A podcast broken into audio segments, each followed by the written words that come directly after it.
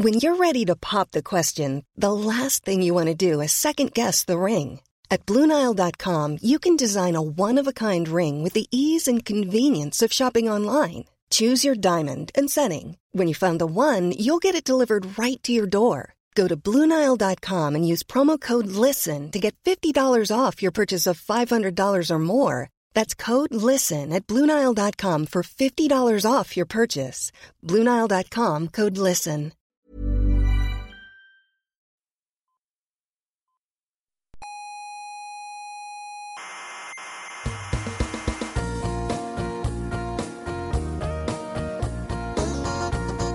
Aquí comienza Coffee Break, la tertulia semanal de la actualidad científica y tecnológica.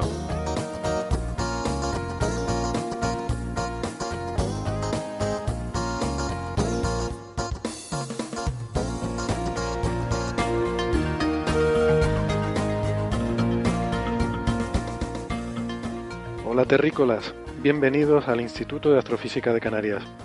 Les habla Héctor Soca y estamos aquí en la sala Omega hoy, eh, también conocido como el Seminario de la Biblioteca, eh, para pasar un ratito hablando sobre, sobre ciencia y sobre esas fricadas que nos gustan. Ya saben que nos pueden escuchar eh, por internet, tanto en iVoox como en iTunes, y que los oyentes de Tenerife también nos pueden encontrar en la radio tradicional, en las emisoras ICODEN Daute Radio y también en Radio El Día. Si les gusta nuestra tertulia, eh, les recomendamos que se suscriban, que así se les descarga automáticamente cada semana eh, en sus dispositivos móviles y lo tendrán siempre disponible para, eh, bueno, para cuando tengan un ratito sin nada que hacer. En nuestra página web pueden encontrar todos los episodios anteriores y también toda la información si necesitan ayuda para suscribirse o para encontrarnos en las redes sociales. La página web es señalirruido.com, Repito, señalirruido, todo junto.com. Ah, y no se olviden de unirse eh, a nuestra pequeña comunidad que tenemos en Facebook, en Twitter y también en Google Plus. Hoy vamos a tratar un tema nuevo. Vamos a hablar sobre cambio climático, que es algo por lo que nuestros oyentes pues, nos preguntan a veces. Eh, lo que pasa es que es un tema muy importante y además bastante sensible por muchas razones eh, así que para, bueno, para tratar un tema tan importante, pues no hemos querido hacer nuestra habitual tertulia informal, en plan opiniones aquí de cuñado, sino que queríamos comentar con una voz eh, lo más autorizada posible. Y para eso pues nos hemos ido directamente a, hablar con un premio Nobel, eh, con uno de los investigadores más reconocidos a nivel mundial en el estudio de todo lo que tiene que ver con el clima terrestre. Vamos a ponerles una entrevista muy interesante que hemos grabado con el profesor eh, Roger Barry del Centro Nacional de Datos de Hielo y Nieve en Estados Unidos. Pero eso será al final del programa. Mm, antes eh, quiero que hablemos de otras cosas. La semana pasada eh, les confieso que me quedé un poco fastidiado porque al final del programa tuve que cortar un debate muy interesante que estaba teniendo lugar. Em, pues una conversación que estábamos teniendo sobre Plutón y sobre la entrevista que habíamos tenido con, eh, con Alan Stern, que es el director de la misión espacial New Horizons. En fin, no me gusta eh, cortar a los contertulios y por eso les he pedido, más bien les he suplicado, que por favor repitan esta semana para continuar con ese debate. Así que, antes que nada, muchas gracias por estor aquí, eh, Carlos Westendor, Westen. ¿Qué tal? ¿Cómo estamos? Marian, gracias por volver. Hola, ¿qué tal, Héctor? Y Javier Licandro, ¿qué tal? Gracias. Hola, ¿qué tal? A ver si hoy podemos hablar de mi libro. No, no. A ver si podemos hablar de tu libro. Nos falta Julio, debo decir que nos falta Julio, que en principio había, había aceptado venir, estaba encantado, pero a última hora, esta mañana le ha surgido un, compromiso ineludible, eh, profesional, y pues nos ha tenido que, que dejar y me ha pedido que, que les pida disculpas de su parte, le hubiera gustado estar aquí, pero no, no va a ser posible. Y también a Javier, eh, que les eh, anunciaba la semana pasada que tenía una conferencia en la Real Academia Canaria de las Ciencias, pues, pues bueno, hemos cambiado un poco el horario para poder eh, acomodar eso y que, que, Javier pudiera estar con nosotros. Así que gracias Javier por tu flexibilidad. Ah. venga, pues, pues nada, ¿qué les parece entonces si empezamos? Antes que retomar el debate, vamos a empezar si quieren por las noticias del día, que, bueno, de la semana, que ha habido unas cuantas. En la sección necrológica, que ya viene siendo un habitual de este programa, pues está bien recordar a esas figuras, ¿no? Que, a los que somos más frikis, pues a lo mejor nos ha dejado eh, alguna huella. Y en ese sentido, pues quería recordar a Eric eh, Bauersfeld, que eh, nos dejó esta semana, que así el nombre probablemente no le suene, pero seguramente si les pusiéramos un extracto de la voz sí le sonaría, porque es el que hacía la voz del el almirante Akbar en Star Wars, en la Guerra de las Galaxias. ¿Recuerdan ese general de, de la Alianza Rebelde que tenía, tenía cara como de calamar, ¿no? De hecho se llamaba Mon Calamari, la raza esta. Y era uno de los grandes líderes de la rebelión. Y es famoso, se ha hecho famoso en internet por la frase, es una trampa, it's a trap. It's a trap. Se usa mucho, sí. Es un, meme, muy conocido, se ha hecho más famoso el meme que el personaje, ¿no? Y, y nada, pues eh, murió a la edad de 93 años. Él, la verdad es que tampoco es que fuera un gran fan de Star Wars y le sorprendió mucho el éxito que, o la popularidad que había tenido esta frase, ¿no? Que pues quizás sí, la verdad que es un poco raro, ¿no? Que nos acordemos tanto de, de una simple frase ahí. Pero bueno, él, él dice que, bueno, que, que está bien, pero que, que no entiende cómo hay gente que se pone a ver 10, 20, 30 veces estas películas, ¿no? Pero este era un hombre que se dedicaba sobre todo a hacer doblajes eh, en radio, eh, hacía, era actor de radio, eh, hacía dramatizaciones, por ejemplo, participó en eh, la edición que hicieron del Hobbit y El Señor de los Anillos, hizo varios personajes, de hecho, en la Radio Nacional Pública de Estados Unidos en 1979. Hicieron ahí una, una serie ¿no? de, de programas de radio con audios en los que hacían pues una, una dramatización de, de estas novelas y, y, pues fue un personaje importante ahí. Probablemente ese trabajo sería más importante que el del almirante Akbar, pero todo el mundo le recordará siempre por It's a trap. It's a trap. En fin, descanse en paz. Eh, también mencionar que se cumplen 24 años del aniversario del fallecimiento de Isaac Asimov.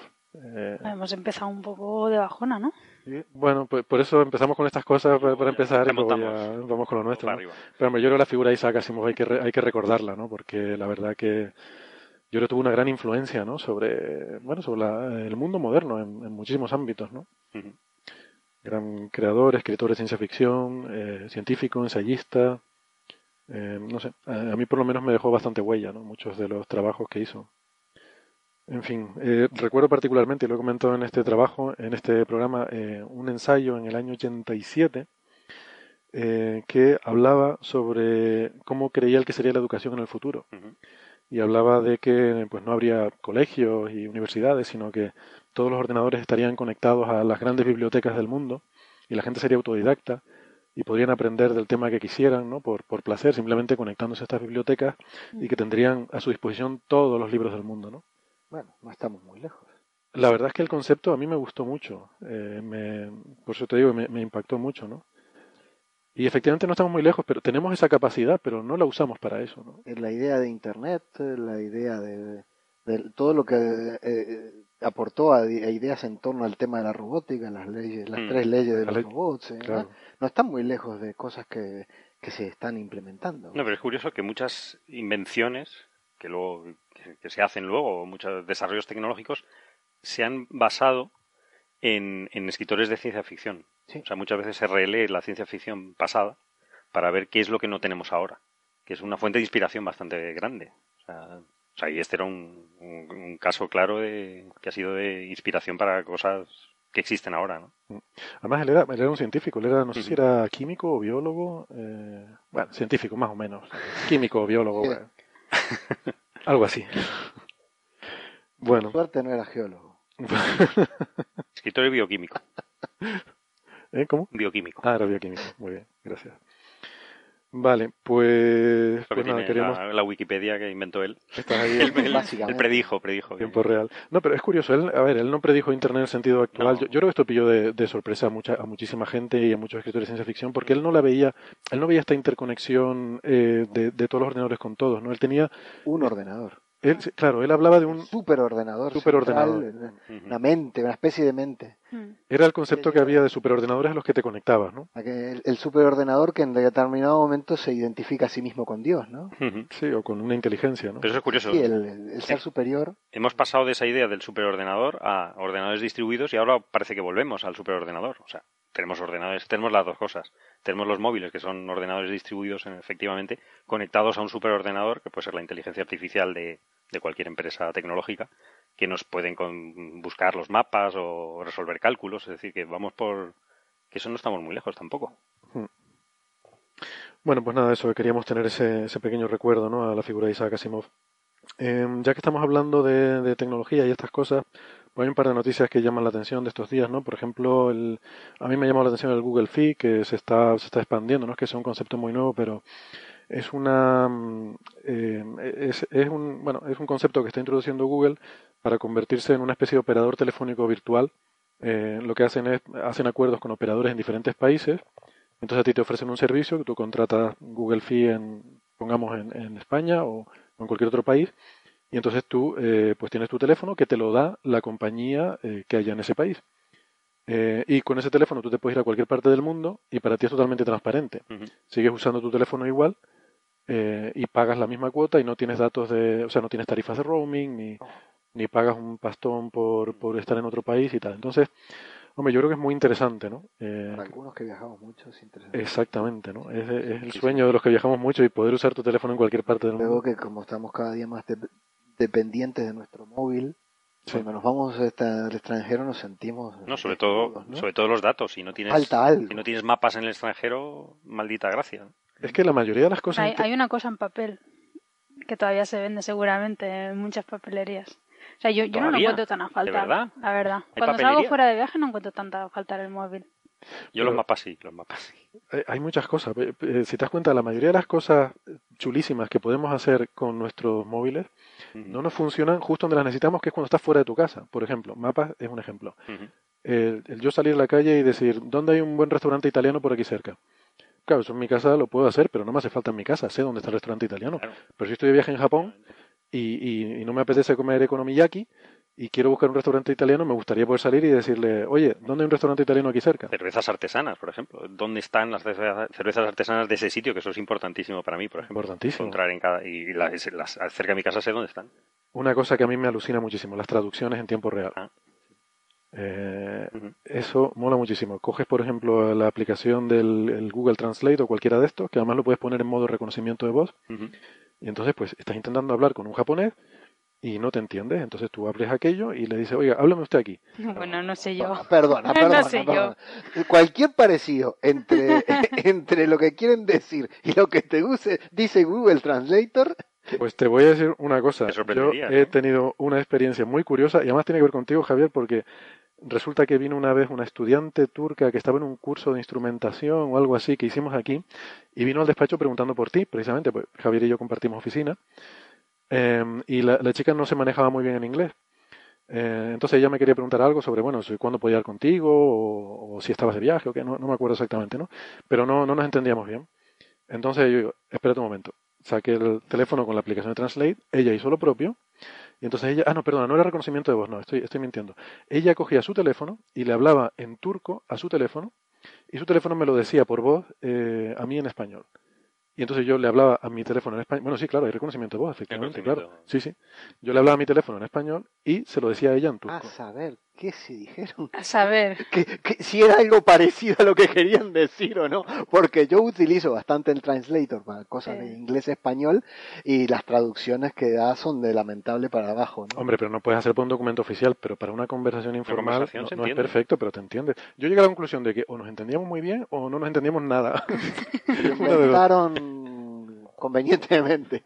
Fue muy bonito, ¿no? Pero, o sea, para mí fue una, un flash del futuro. Es decir, esto es ciencia ficción total. O sea, es un poco el, no sé, es un rollo de Star Trek, ¿no? Seguro estas cosas en Star Trek pasan muy a menudo. Sí, había maquinitas que lo hacían. Tú hablabas en un idioma y salía en, Y salía en el otro, ¿no? Claro. en otro. O sea que Pues funciona. O sea, para un nivel básico, por lo menos de esto, de dónde está Javier, no está de viaje, cuándo viene, Pero creo que llega el martes y tal. O sea, a mí me pareció increíble aquello. Hemos sustituido el, el viejo el librito aquel con la- Mm, preguntas típicas. ¿no? Las preguntas. que las Pregunta. preguntas típicas o las palabras clave de un idioma. con lo cual no aprenderemos ya nada nunca. Bueno, todo el móvil. Está pegado. Que si quieres hablar bien, sí que necesitas, porque dice Javier, no es perfecto, ¿no? No, quieres hablar bien, tal. Pero si tú estás en Japón y quieres preguntar, no, irá mejorando, claro. Mejorarán, mejorarán los algoritmos. Pero a lo que voy es que ese tipo de tecnología, cuando es interesante, es cuando estás en el extranjero de viaje, ¿no? Sí. Bueno, pues a lo que voy, que con este tipo de cosas se podrán hacer, o sea que yo con eso contento, ¿no? Pero el FAI solo te- funciona en Estados Unidos, ¿no? Por ahora, creo. Mm, creo que no, porque ahí estaba un amigo común nuestro poniendo imágenes en Facebook que estaba en, de Estados Unidos y estaba en el Reino Unido Ah, vale, de vale. viaje O sea que ha llegado a Europa. y usándolo vale. tranquilo. Por lo menos en el Reino Unido está. no sé cómo contratar ese servicio. porque- Sí, la verdad es que no sé si está presente ya en todos los países. Creo que no, ¿eh? En Pero- España creo que no. Es que tú llegas con el móvil a cualquier sitio, te olvidas de inhabilitar los datos y Uf, Y sí, luego- te sangran. Ujú. 30 segundos de conexión, 20 euros. Mm. Creo que, no, sí, sí está en España, porque ahora recuerdo que vi el titular que si tú vas a usarlo en España no te sale a cuento, es, es más caro, Más caro porque creo que pagas 20 euros al mes por usar como teléfono normal y luego los datos son 10 euros por giga adicionales. O sea, tendrías que pagar un mínimo de 30, Ujú. Que eso lo puedes conseguir más barato. Pero, claro, si vas a estar viajando, oye, pues igual te, igual te sale a cuento. ¿eh?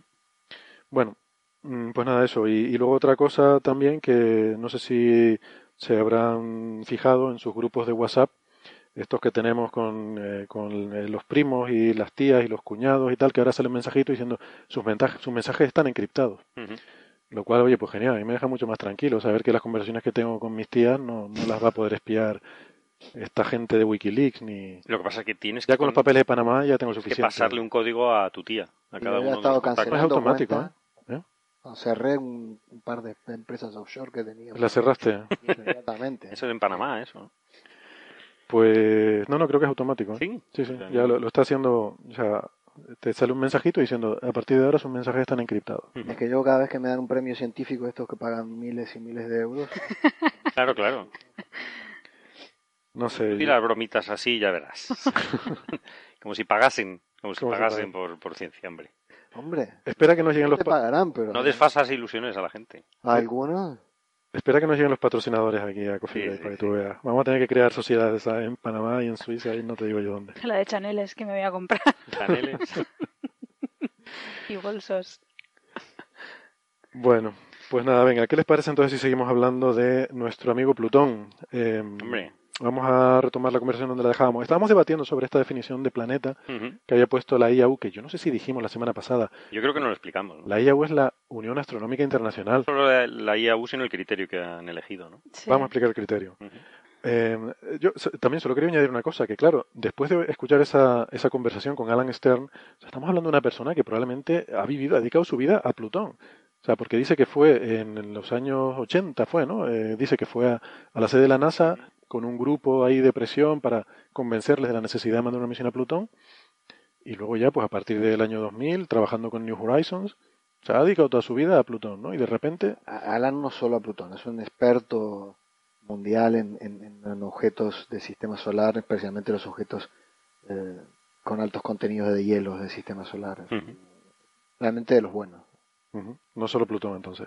No, no es solo Plutón. De hecho, ellos tienen un instrumento en, en Rosetta, ¿no? Te lo contaba también a Sí, ti. sí lo contaba, sí. que es Y está en la misión que va a estudiar cometas. y la misión Ciertamente Europa. los cometas son parientes de Plutón, ¿no? Son eh, objetos que vienen de la misma región, son trocitos de, de objetos como, como Plutón. Bueno, pero a lo que iba es que se ve que ha tenido una fascinación por Plutón desde muy joven, ¿no? O sea, de alguna forma, para meterte en estos tinglados desde muy joven, probablemente era un objeto que le resultaba fascinante por la razón que fuera, ¿no? Es Supongo que, que porque era la en última estos frontera. tinglados de, la- del- de- de las misiones espaciales o te metes de muy joven o cuando, cuando la misión llega a su sitio tú ya estás jubilado o muerto. o sea, Sí, pues son muchos Ujú, años claro. de, de desarrollo, claro. Mm. Bueno, pues la- lo que hace la, la Unión Astronómica Internacional en esa reunión en la que tú participaste, Javier, en 2005 fue, ¿verdad? 2006. 2006, Praga.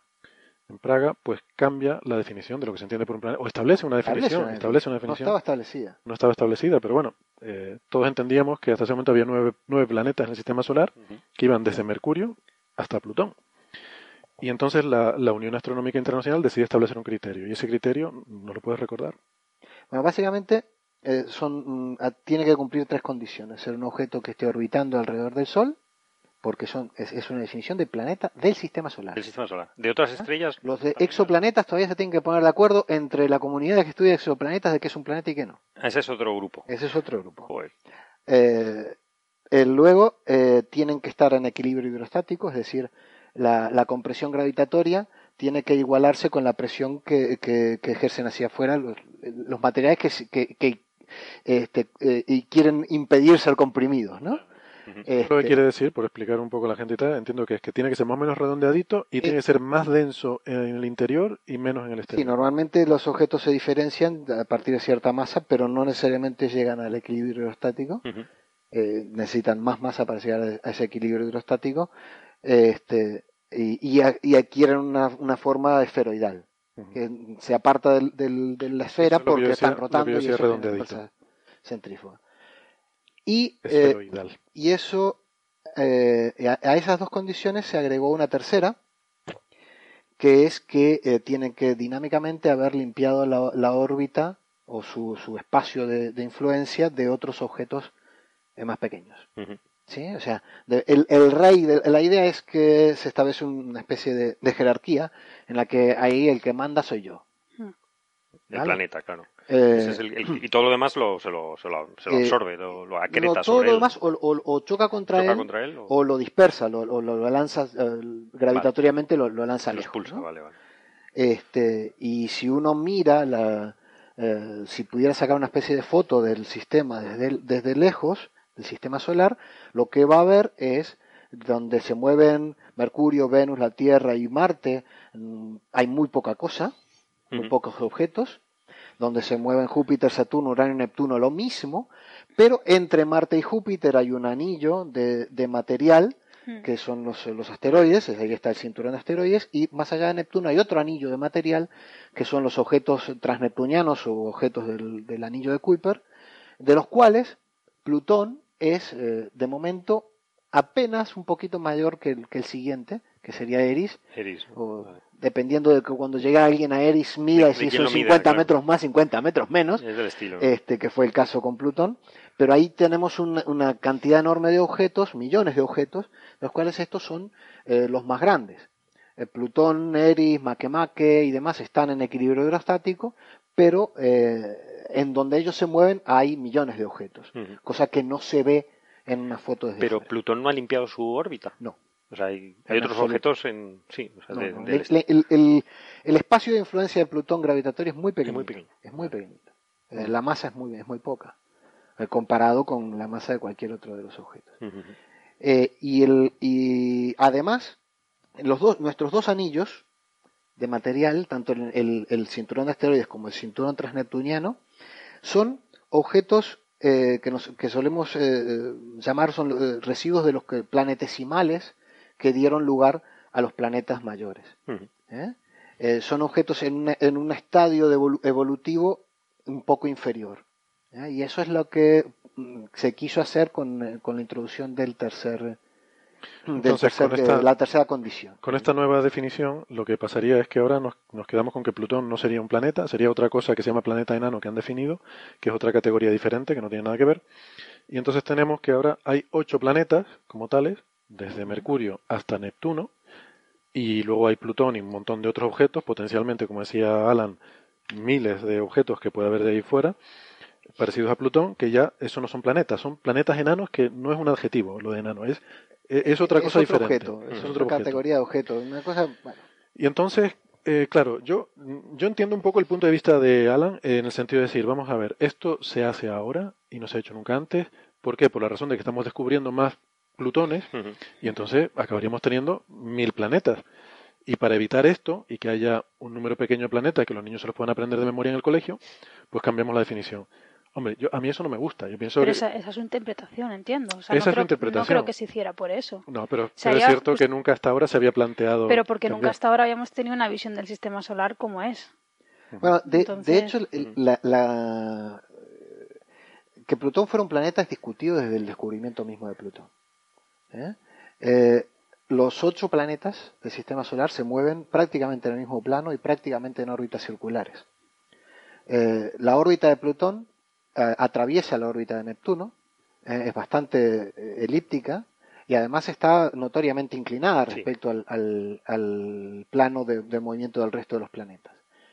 Ya se sabe desde casi desde, de- casi desde su descubrimiento que es muchísimo menos masivo que el resto de los que el resto de los planetas. De hecho, nunca se lo pone en la ecuación de cuando uno pone eh, a, a mover los, los asteroides y demás a Plutón nadie lo incluye entre los perturbadores porque no perturba a nadie. Mm. Pero ¿sí? Mercurio Entonces, tampoco. eh, bueno, Mercurio sí, si, lo, si uno pones a Mercurio en la- eh, a, a- eh, eh, a tener en cuenta en la, en la distribución de los asteroides cercanos a la Tierra, te va a dar cualquier cosa, la, la evolución orbital de, de esos sujetos, o se pone. Evidentemente, eh, si tú vas a una primera, a- vas a hacer una primera eh, evo- este, evaluación de la- del futuro dinámico de cómo se va a mover un asteroide, eh, al que tienes que poner obligatoriamente es a Júpiter. Si no Claro. pones a Júpiter, que es eh, Júpiter contiene toda la masa del resto de los planetas juntos. Sí, si no lo pones a Júpiter, mm, el objeto te va, se te va a ir para un lado completamente distinto en el futuro de lo de donde en realidad va a estar. Pero si vas a hilar fino, tienes que poner a los ocho planetas. Y ahora entonces aquí entramos en esto, ¿no? Porque lo que tú estás hablando es de dinámica, o sea, estás hablando de, mm, de que un planeta es planeta o no en función de, la- de su de su función dinámica, de su papel dinámico en el sistema solar. Pero claro, entonces eso quiere decir que no lo puedes definir individualmente. Y, a mí me surge la, la siguiente cuestión. Entonces, si definimos un planeta en términos de criterios dinámicos, si mañana resulta que el Sol captura una cosa que hay por ahí fuera y se queda dando vueltas en órbita, eso cómo vamos a saber si es un planeta o no. No sabemos si ha limpiado su órbita o no, porque no había nada. O sea, se queda, imagínate, se queda algo entre la Tierra y Marte. Se queda ahí un planeta entre comillas, una cosa redonda, grande como la Tierra, dando vueltas entre la Tierra y Marte. Porque lo hemos capturado a posteriori. Imagínate se quedara en una órbita estable por, por la razón que fuera. Y entonces, ¿cómo definimos si es un planeta o no? No sabemos si ha limpiado su órbita, porque ahí no había nada. Entonces, si no había nada, ¿cómo sé si has limpiado o no? Bueno, el, el tema de la limpieza de órbita es, es fácil de determinar. De hecho, es bastante más fácil de determinar si un objeto es capaz de, de limpiar su órbita en un, tie- un determinado tiempo en base a simulaciones numéricas. Si sabes la masa y sabes la órbita, lo pones a mover, puedes poner partículas en, en- en- en el mismo espacio y ver qué le pasa a las partículas en, miles o en algunos Pero entonces tú de defines años. un planeta en función de una simulación que tú haces para ver si es capaz de limpiar o Sí, no. ¿por qué no? Ujú.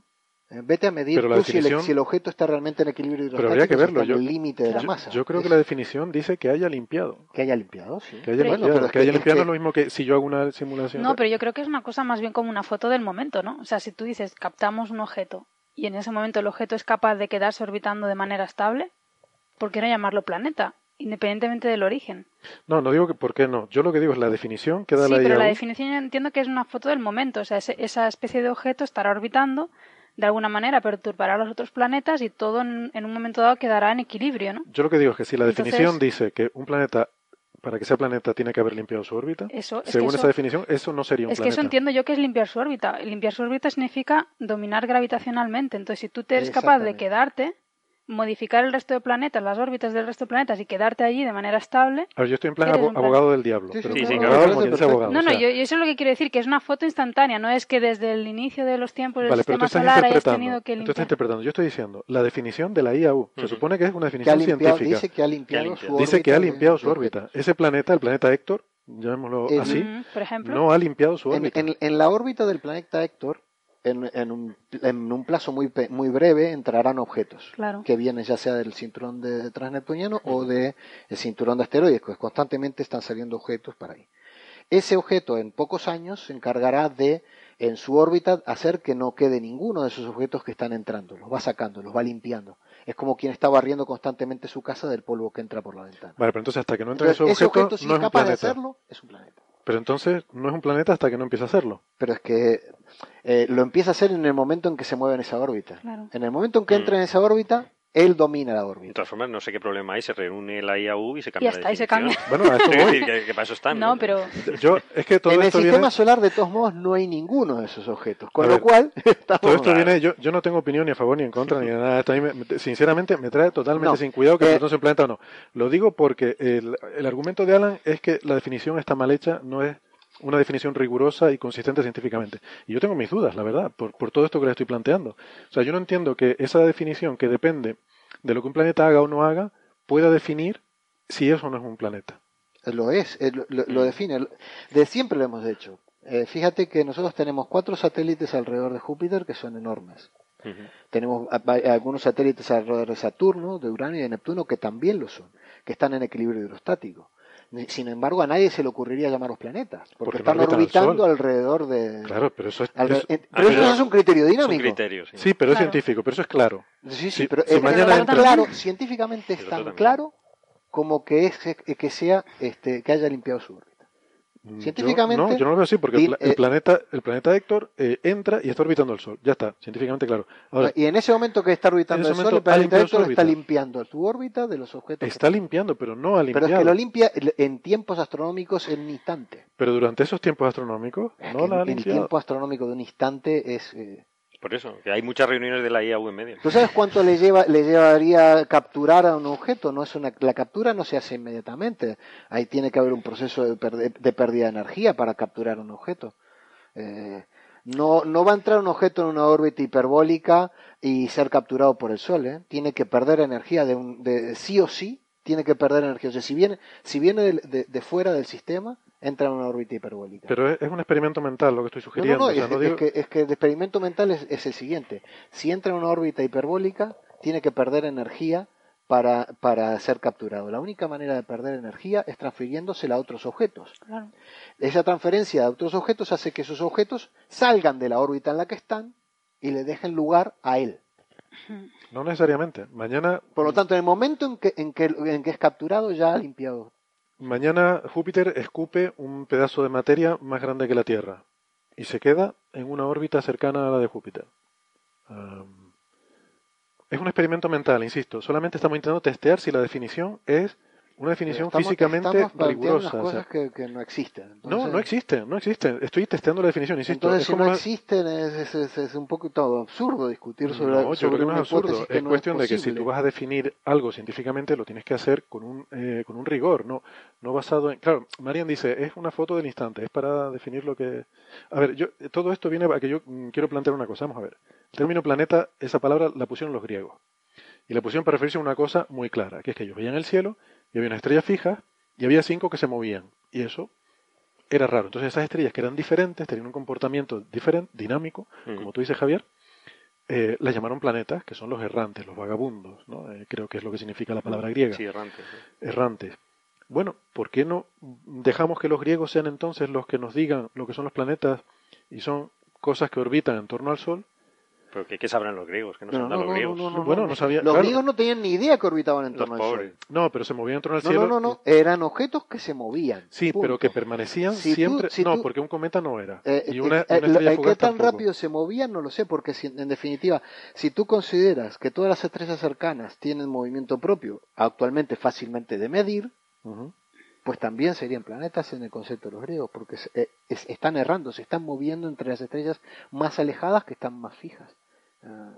El, el concepto de planeta, la definición de planeta de los griegos hace que la luna fuera un planeta o que cualquier cosita que se moviera en el cielo es un planeta. Y hoy somos capaces de, de medir cosas que se mueven a unas velocidades lentísimas, también serían planetas, porque en realidad a que el- el- esa idea de que había un- un- una, eh, un, este, una bóveda celeste fija y objetos que se mueven en esa órbita celeste fija está completa, eh, ampliamente superada. Sí, pero tú puedes definir y decir. no bueno, puedes volver a la definición de los Vamos a, sí, eh, sí puedes. Si dice objetos que se mueven en escalas Alfa temporales. Centauro es un planeta para los griegos. Espera, espera, no. En es- te- tiene que ser escalas que tú veas eh, moverse. O sea, Sí, lo ves, ser- lo ves, los medimos, están medidos los movimientos propios de las sí, estrellas. no, pero no en escalas eh, visibles a simple vista. ¿Y por qué visible Entonces, a simple vista? ¿Por qué tiene que ser Porque, visible porque a los griegos lo veían a simple vista. Bueno, pero es que hoy tenemos otros instrumentos que nos permiten medir más, eh, con más precisión y mejor y en, y en tiempos más largos. Eh, sí. La definición de los griegos es muchísimo, si, si, me, si me apuras, es muchísimo más imprecisa que la definición actual. Sí, claro. No, yo lo que quiero decir es que puedes hacer una definición basada en eso eh, y decir, pues son cosas que se mueven, tienen movimientos aparentes vistos desde la Tierra mayores que X, defines un número y ya está, y es un número. Son cosas que se mueven y, más de, un y de más de cierto tamaño porque tienen que ser cosas. No sé. A mí me parece bastante lógico el criterio de la IAU, más que nada porque es eso, básicamente lo que te está diciendo es, no es cualquier cosa no es un planeta, cualquier cosa que orbite no es un planeta, sino es algo suficientemente gordo para decir, yo estoy aquí. Sí, que tiene entidad, ¿no? Para- O sea, yo estoy aquí y, y tú Mm. puedes notar mi presencia, es la manera en que yo lo interpreto, ¿vale? claro. Cualquier otra cosita más allá de Plutón no tiene ese efecto. Eh, eh, es muy curioso, así ejemplo, es como yo lo entiendo el rollo este de limpiar la órbita, lo entiendo así. O sea, que tú pones lo que tú dices, captas algo el- externo al sistema solar, lo pones en el sistema solar y se nota que eso ha entrado. Vale, entonces es un criterio de masa, que es a lo que voy. Eso al final lo que nos dice es que tiene que ser un objeto de un cierto tamaño. Entonces, ¿por qué no dejarnos de, de todas estas cosas tan Bueno, ambiguas es- y difusas y decir, tiene que ser más grande que X? La cosa es que limpiar la órbita implica tener una cierta cantidad de masa, ¿entiendes? Claro, Entonces ¿por qué son no ponemos la masa y- de- no- y no tenemos Porque, un criterio tan porque para extraño. llegar al equilibrio hidrostático necesitas mucho menos masa que para limpiar tu órbita. Te digo por qué yo creo que no es. Te digo por qué hubo que buscar un criterio tan, tan así.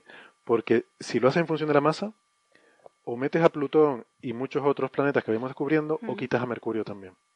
Entonces la única forma de dejar a Mercurio. Dejar a Mercurio y quitar todos los plutonianos, era usando ese criterio tan alambicado. Me parece a mí, ¿eh? esto es una interpretación ¿Por qué mía, yo no estoy eso hablando. si Mercurio tiene ma- la, la masa de Mercurio no es más que la de Marte? ¿Cómo? Yo, yo- si no estoy equivocado, Mercurio tiene más, más masa que Marte, ¿eh? Mercurio. Sí. Es más denso.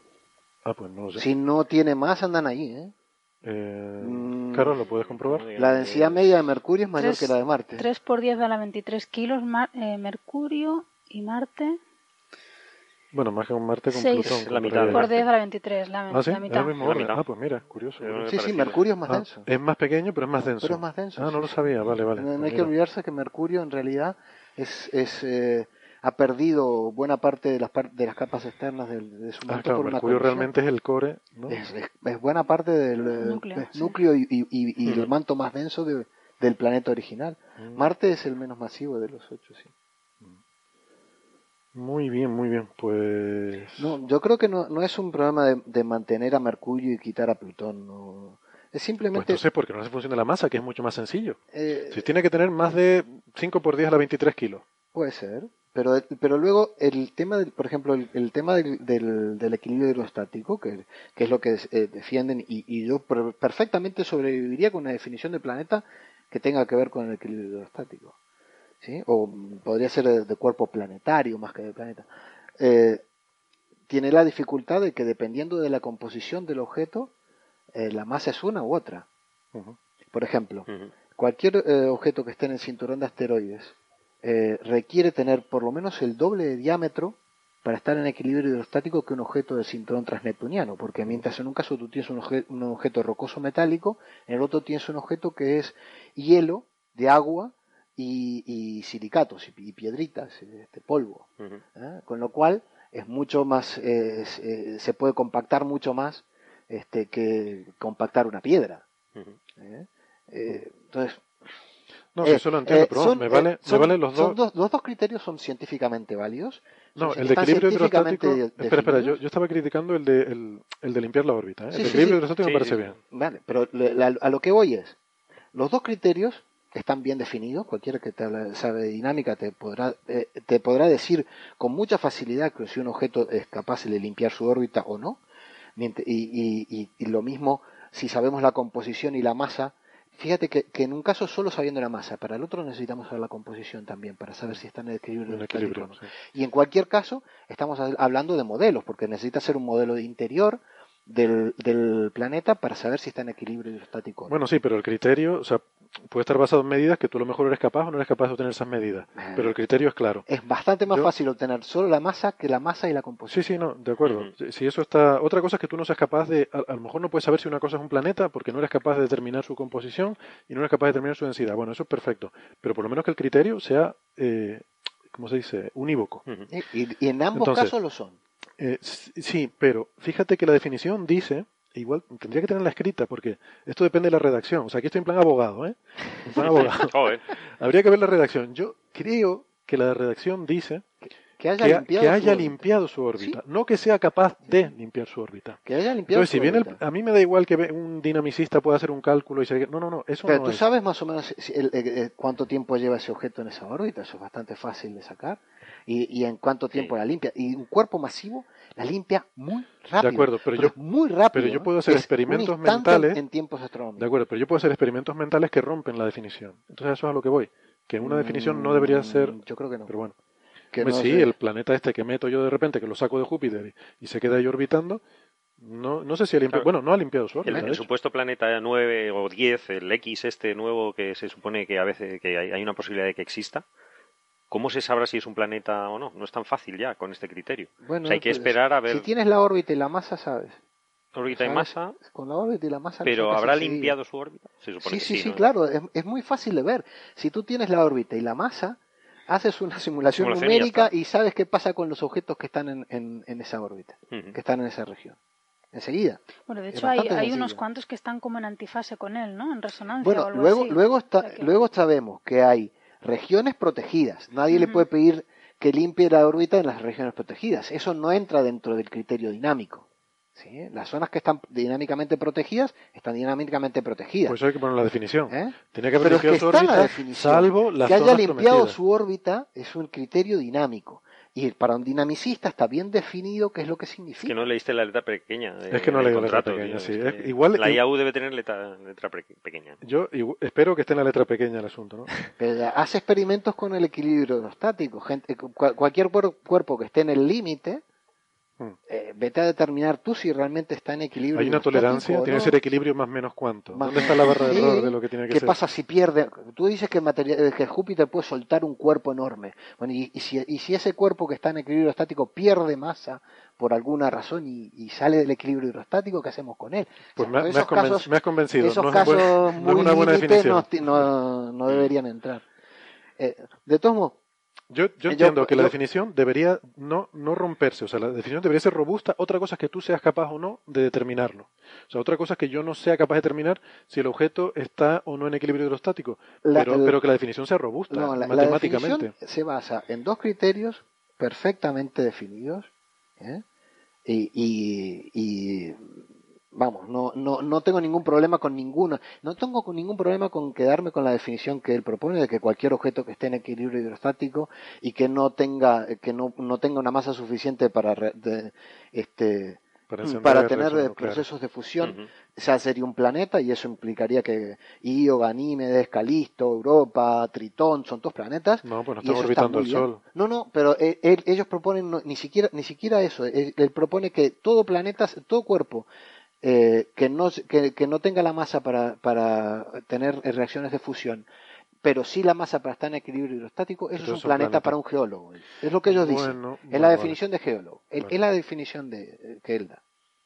Este, y yo sea, la estrella de sobreviviría la muerte está en equilibrio definición. hidrostático porque es redondita, pero no, no tiene. La estrella de la muerte es redonda. y No, no, tiene, no, no, no, no tiene un montón de espacio vacío entre medio. Tiene mucho espacio vacío, no, no Y está no estaba acabada, Se ¿o Sí, y además sustenta, se se sustenta no por, no por presión. Y además ya está destruida. No, pero hay una nueva. Ya, no, pero ya, ya vamos por tres destruidas, así que. Bueno, pues No, para, lo que, lo que, lo que digo es que esta discusión debería tener, planeta. debería tener, eh, debería tener otro nivel. A veces seguro que el, que el nivel de la discusión se baja muchísimo. Y que Julio no está aquí para defenderse, no te metas con él. ¿eh? No, no, no, Julio, no. Que como estaba en el otro programa, el pobre lo... Eh, pobre. se baja muchísimo cuando lo que se eh, cuando lo que se pretende es desacreditar eh, una- un, un criterio que, que es perfecta es tan tan científico como el otro o se pretende desacreditar una, una comunidad Eh, a mí me resulta muy curioso porque eh, el resultado de, de- de la votación de la IAU arranca con una propuesta que proviene de la gente que, que de gente que estaba metida en, que está metida en New Horizons que llegaron con una propuesta de la IAU y que a gente que trabaja en sistema solar no le gustó y propuso una alternativa. Eh, ahora esta es ahora es- esta definición es muy mala porque la votaron la gente que trabaja en galaxias y agujeros negros, pero hubiera sido muy buena si hubiera salido la que propusieron ellos. Eso es lo que no me gusta. No me parece no me parece una discusión honesta en Sí, eso no, no- eso estoy de acuerdo. Yo creo que en eso estamos ¿Sí? todos Estamos de acuerdo. Eh, Eso, eso es un argumento, ¿cómo se llama? Un argumentum ad hominem, ¿no? Sí. O sea, critica el, la- a los La- individuos. las- las personas más que el argumento, Más sí. que el argumento. Exactamente, ¿no? Es- Eso es lo que no me gusta. El resto me parece perfectamente aceptable cualquier definición. Bueno, pues para ir terminando el tema, yo propongo que mm, votemos eh, para ver qué es lo que hay que. Y además yo tengo el voto de Julio, que ya, que me lo dio. Pero tengo el voto de Y el Julio. voto de Ah, calidad, bueno, y vale. además, que es el presidente. Julio, no, no, Julio me presidente dijo, Coffee Break, ¿no? somos cinco porque Julio me dijo cuál sería su voto y lo diré al final. Así que quiero que votemos sobre dos temas. El primero es sobre, se lo- le digo las dos cosas. El primero es si la definición de la IAU les gusta o no les gusta, ¿vale? Si les parece que habría que redefinirlo de otra forma, que no digo que sea la anterior, que puede ser otra definición, la que ustedes quieran, pero si les gusta la de la IAU o creen que habría que hacer otra diferente. Y el segundo es si creen que Plutón debe ser un planeta o no. ¿Vale? Bueno, yo voy a utilizar este. No, pero espérate, vamos a ¿Mi ir voto por, de vamos a ir calidad? por tu- no, vamos a ir por turno. Ni. Voy a, y además a ti te quiero dejar al, fi- al final precisamente por eso. Eh, por ejemplo, Marian, empieza tú. A ver, pero La primero una definición de la pregunta. IAU, ¿te gusta? Primero una pregunta. ¿La Pregunta. definición se dice en algún momento que sea un objeto que no tenga reacciones nucleares en su interior? Vale, Lo digo porque por sentado, imagínate ¿no? en un experimento mental. No, imagínate Es en un si no, experimento un mental que tú... que Júpiter se enciende. ¿o qué? No, que Júpiter se enciende no, pero que captas una nana marrón, Sí. por ejemplo. ¿La transformas en planeta o cómo es el tema? Bueno, da igual. ¿Tú sabes Eh, que creo que no? Ya, ya, por Creo eso te lo lo pregunto, por eso te lo Creo pregunto, no porque me da que no lo dice. Bueno, pues habría que empezar por ahí. Entonces, Yo creo no, no me gusta la definición porque hubiera empezado por lo más sencillo, que es decir que un planeta no puede tener reacciones nucleares en su interior. Vale, bueno, pero vamos a asumir eso que Vale, vamos a eh, as- mm, quitando eso, sí, me gusta la definición. Y sí, no, o sea, no, Plutón para mí no es un planeta hoy en día, porque si tú ves una foto del sistema solar tal y como lo conocemos, yo creo que yo no lo podría definir como planeta. Plutón está metido en un montón de morralla que hay por ahí, entonces, ¿por qué va a ser especial, no? Porque lo hayamos descubierto el primero. Pues entonces para mí no es un planeta. Bueno, podría ser, puedes decir que sea Plutón un planeta y todos los demás que hay por ahí también, esos mil. No, porque, a ver, claramente el resto de planetas que conocemos se comportan de una manera totalmente distinta. O sea, yo no, yo no sería capaz, porque no soy experta, de dar una definición objetiva de qué es un planeta. Pero sí que viendo la foto instantánea del sistema solar, veo que claramente todos los planetas se comportan de una manera y Plutón está metido en una especie de, de, de anillo de, de cosas muy chiquititas y un poco sigue esa especie de caotismo que hay ahí fuera del sistema solar. Entonces, Vale. Eh, Carlos, A mí me parece razonable bastante la, la definición de la IAU, y si no se cambia, como cualquier definición, ¿no? Eso no, no me creen. hombre, ya está ahí. y, me da, y me da un poco igual. La cuestión es si quieres cambiarla o no. A mí yo no tengo ningún problema. Lo que sí quiero es que Plutón sea un planeta. ¿Por qué? Porque yo me los aprendí así y además había una frasecita para aprenderte los nueve planetas y sin la P no tiene sentido. ¿Cuál es la frasecita? Bueno, yo me la sé, yo sé una en inglés, pero en español hay muchas. Por ejemplo, me verán tratar más justa y universalmente a los nueve planetas. La P es de planetas, si no la frase queda mal. ¿Cómo? y la nueve de nueve. Deberán tratar más, Más justa justamente y universalmente a los nueve planetas. Qué Many bueno. varied experiments make jolly scientists Sí, usually sí. nasty Madre people. mía.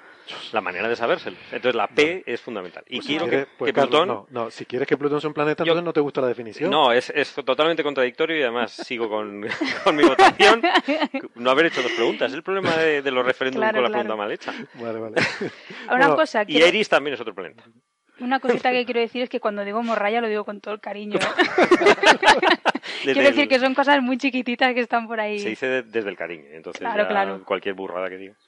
Vale, Javi. Bueno, digo primero la mía, no, no por falta de respeto, sino porque, justamente por lo contrario, porque creo que tu opinión es la más respetable y la quiero dejar para el final.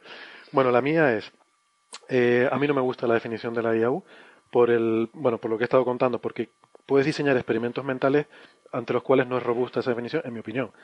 Eh, pero igual es que no entiendo bien el asunto. Pero bueno, como esto es mi opinión y esto es una tertulia y puedo decir lo que me dé la gana, pues digo que no me gusta. Eh, y sobre si Plutón debe ser un planeta o no, y a todas estas, la verdad es que me da un poco igual. Todo esto son cosas humanas y me trae sin cuidado, son definiciones Sí, humanas. Lo importante es la ciencia y, y- y mientras entendamos bien la ciencia, Mm. da igual como llamemos a las cosas, ¿no? Mm. Pero mm, sobre Plutón, para mí, un, para mí un planeta es un sitio grande en el que yo puedo aterrizar y, y- y- y es un planeta, ¿vale? Y está dando vueltas al Sol. Entonces, para mí, en ese sentido, Plutón sí es un planeta lo tiene pequeño. complicado. ¿eh? Es Hemos que tengo más aterrizado dudas. en un cometa. Tengo más Sí. dudas, sí, sí, pero, no es redondo. Vale, es que volví a decir, tiene que ser redondo. Tiene que ser redondo. Tiene que ser redondo. Esferoidal en equilibrio ¿Te hidrostático. gusta que sea redondo? No, por tradición. Ah, el otro lo llama de otra forma. Tradición. Pero a lo que voy. Entonces, Plutón está un poco al límite de tamaño de lo que yo llego y miro y tiene un horizonte. "Ah, esto es un planeta. Claro, si yo aterrizo en, ¿qué te digo yo? En, no sé, Caronte, hombre, ya empieza a ser pequeño. Ya se te queda, te da un poco de claustrofobia estar ahí solo, ¿no? Está en equilibrio hidrostático. Sí, ¿no? sí, pero es pequeño. ¿eh? Y Por eso yo pondría una definición en función del tamaño, la masa. Tamaño. Masa, tamaño. Que sea, un planeta tiene que tener un cierto tamaño y ser redondo. Para mí eso es la clave. eh, Y entonces, si hay miles, entonces la pues, hay masa no te miles. importa, porque si es un problema del tamaño, No, la masa también tiene que importar, pues me tiene que atraer. O sea, tengo que pesar. Claro, es que, la- es que no quiero que la estrella de la muerte sea un planeta. Ah, vale. ¿vale? Entonces quiero buscar una cosa redonda que no sea la estrella de la muerte. Ese es mi, mi criterio. Pero bueno, No, yo creo que, yo creo que lo, lo- primero que, tu que- que criterio, por nuestros, favor. este, oyentes habrán visto es que, es que eh, todos esto- todas estas cosas que hemos discutido nos deja, nos deja en, en condiciones de, de decir eh, a cada uno nos parece según un cierto gusto, no, Claro. no, son, no son criterios demasiado científicos, Claro. el cual nos gusta más o menos. Lo primero que quiero decir e insistir es cualquiera de las dos definiciones son perfectamente científicas y perfectamente válidas. Yo sobrevivi- sobreviviría con cualquiera de las dos y me decanto por la por la definición de la IAU que seguramente en su en su eh, en su forma escrita mm, podría quedar mejor. Eh, hay que eh, también hay que ver el contexto en que se hizo de muchas prisas y de y, y de presiones. Eh, Y de, y de presiones. de presiones, y hubo, ahí hubo presiones de fuertes, de- disputas De espacio, presiones, vale. de espacio, presiones. Vale, vale. Este, me canto por esa por un tema simplemente de, de que culturalmente para mí un planeta es un planeta, no es una cosa que tú vas allí Claro. y, y pones al principito con su flor en el asteroide, ¿no? Bien bonito que era. Eh, que queda bien bonito, pero no te metas es- con esa esta me obra. asegura que un planeta porque una cosa Pero entonces hay que ver estás- de acuerdo que conmigo. un objeto lo de hielo de el tamaño. 400 metros de, de 400 kilómetros de diámetro de los cuales pones cuatro en la encima del mapa de la península ibérica serían planetas de acuerdo a la otra definición que perfectamente puede serlo pero a mí no me Pero, gusta pero entonces estás de acuerdo conmigo que es una cuestión de tamaño. O sea, que queremos Eh, que sea grande, que el tenga cierto tamaño, sí, claro. sí, sí. Que Y limpie el órbito no nos da y- igual. Y, luego tiene que ver también con, Yo no he visto con nadie una que- jerarquía. Yo no he visto a nadie que en aterrice en un sitio y diga, uy, no, esto no limpió la órbita, esto no es un planeta. No. No, pero te- también tiene que ver con una jerarquía en el contexto. ¿sí?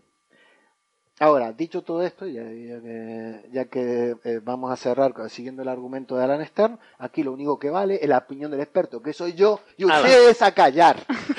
Muy bien. Otra falacia por autoridad y... Entonces, perdona, ¿cómo era el voto de Plutón es un planeta? ¿Te gusta la A definición? mí, a mí me gusta, me, prefiero la definición de la, actual de la IA. ¿Te gusta la definición de la IAU? Y no debe ser Plutón un planeta. Y Plutón no es un, claramente no es un planeta, Mm. es Vale. un planetesimal residual de la- del origen de la formación del sistema solar. Vale, es en pues- este momento el que está a la cabeza de toda esa serie de planetesimales residuales que están en el cinturón Vale, transneptuniano. vale. La, la pregunta es clara. Entonces, sí a la definición, no a Plutón como Dicho planeta. eso, dicho todo eso, debo decir que Plutón es un objeto extremadamente interesante, que lo que nos ha dejado la misión que, que dirigió Alan y que ha sido fantástica es que estamos de en, enfrente a un objeto geológicamente activo que tiene en la superficie eh, regiones que tienen de, regiones de la corteza que tienen eh, 4.000 millones de años de antigüedad pero tiene otra amplísima región que, que, es una cuenca básicamente no es un océano porque no está líquido, pero sí está es en el- formas eh, eh, relativamente ¿Es fluidas, el que de llaman hielos. Sputnik Planum? o no? El- lo que llaman la Sputnik Planum, a mí no me gusta usar, los nombres porque vale. esta gente tiene un conflicto con la, eh, con la IAU hasta para los nombres. Este, eh, entonces, Sí, como seguramente los no sean nombres los que les ha nombres dado que la quedan gana en definitiva y y, no- tuvo una controversia con todo eso, este, eh, pero bueno. Pero que eso es activo, ¿no? Hay, una hay zona una región que tiene ¿no? apenas unos 10 millones de años y está geológicamente activa. Eh, parecen, parecen células de hielo desplazándose unas contra otras, que, cosa que se ve bastante en las zonas de glaciares de la Tierra. Eh, hay flujos de, de material eh, que, que, que queda como cuando se mueven los, los icebergs, eh, que queda todo un, como, un, como un flujo de La colada, material, como coladas de lava, pero de hielos. De hielo, ¿no? Eh, hay zonas de, donde claramente hay, hay estructuras crio- eh, criovolcánicas, eh, hay grandes bloques de hielo, montañas de hielo que flotan en, ese, en, ese, en esos hielos de nitrógeno y monóxido de carbono en la, en la, en la, en la Sputnik Planum, en esta planicie de Sputnik, que se mueven, en, en- que se están moviendo, moviendo a escalas geológicas. ¿sí? Eh, no sé, no, no, no vamos a verla moverse, pero como se mueven las placas tectónicas, por ejemplo, ¿no? Este, o sea, es un objeto extremadamente interesante que, eh, que además, por ser el, el principal del- de los objetos transneptunianos, eh, lo que nos va a dar New Horizons eh, todavía van a ser una cantidad de información absolutamente brutal. Y es un poco, si uno mira el salto que significó New Horizons de pasar de, de tener una, una imagen de Plutón que estaba dada por 11 píxeles de resolución, ¿eh?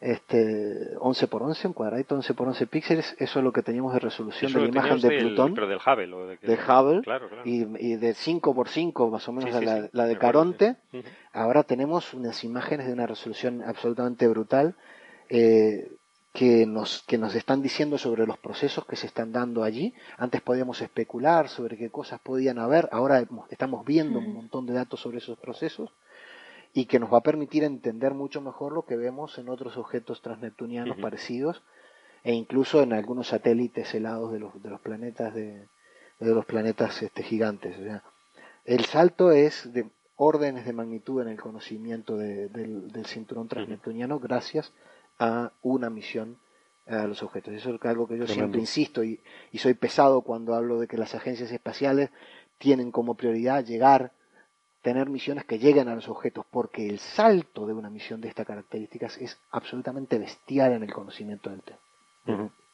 Y eh, sí, totalmente de acuerdo. Y además ni siquiera ha sido una misión especialmente cara, ¿no? No.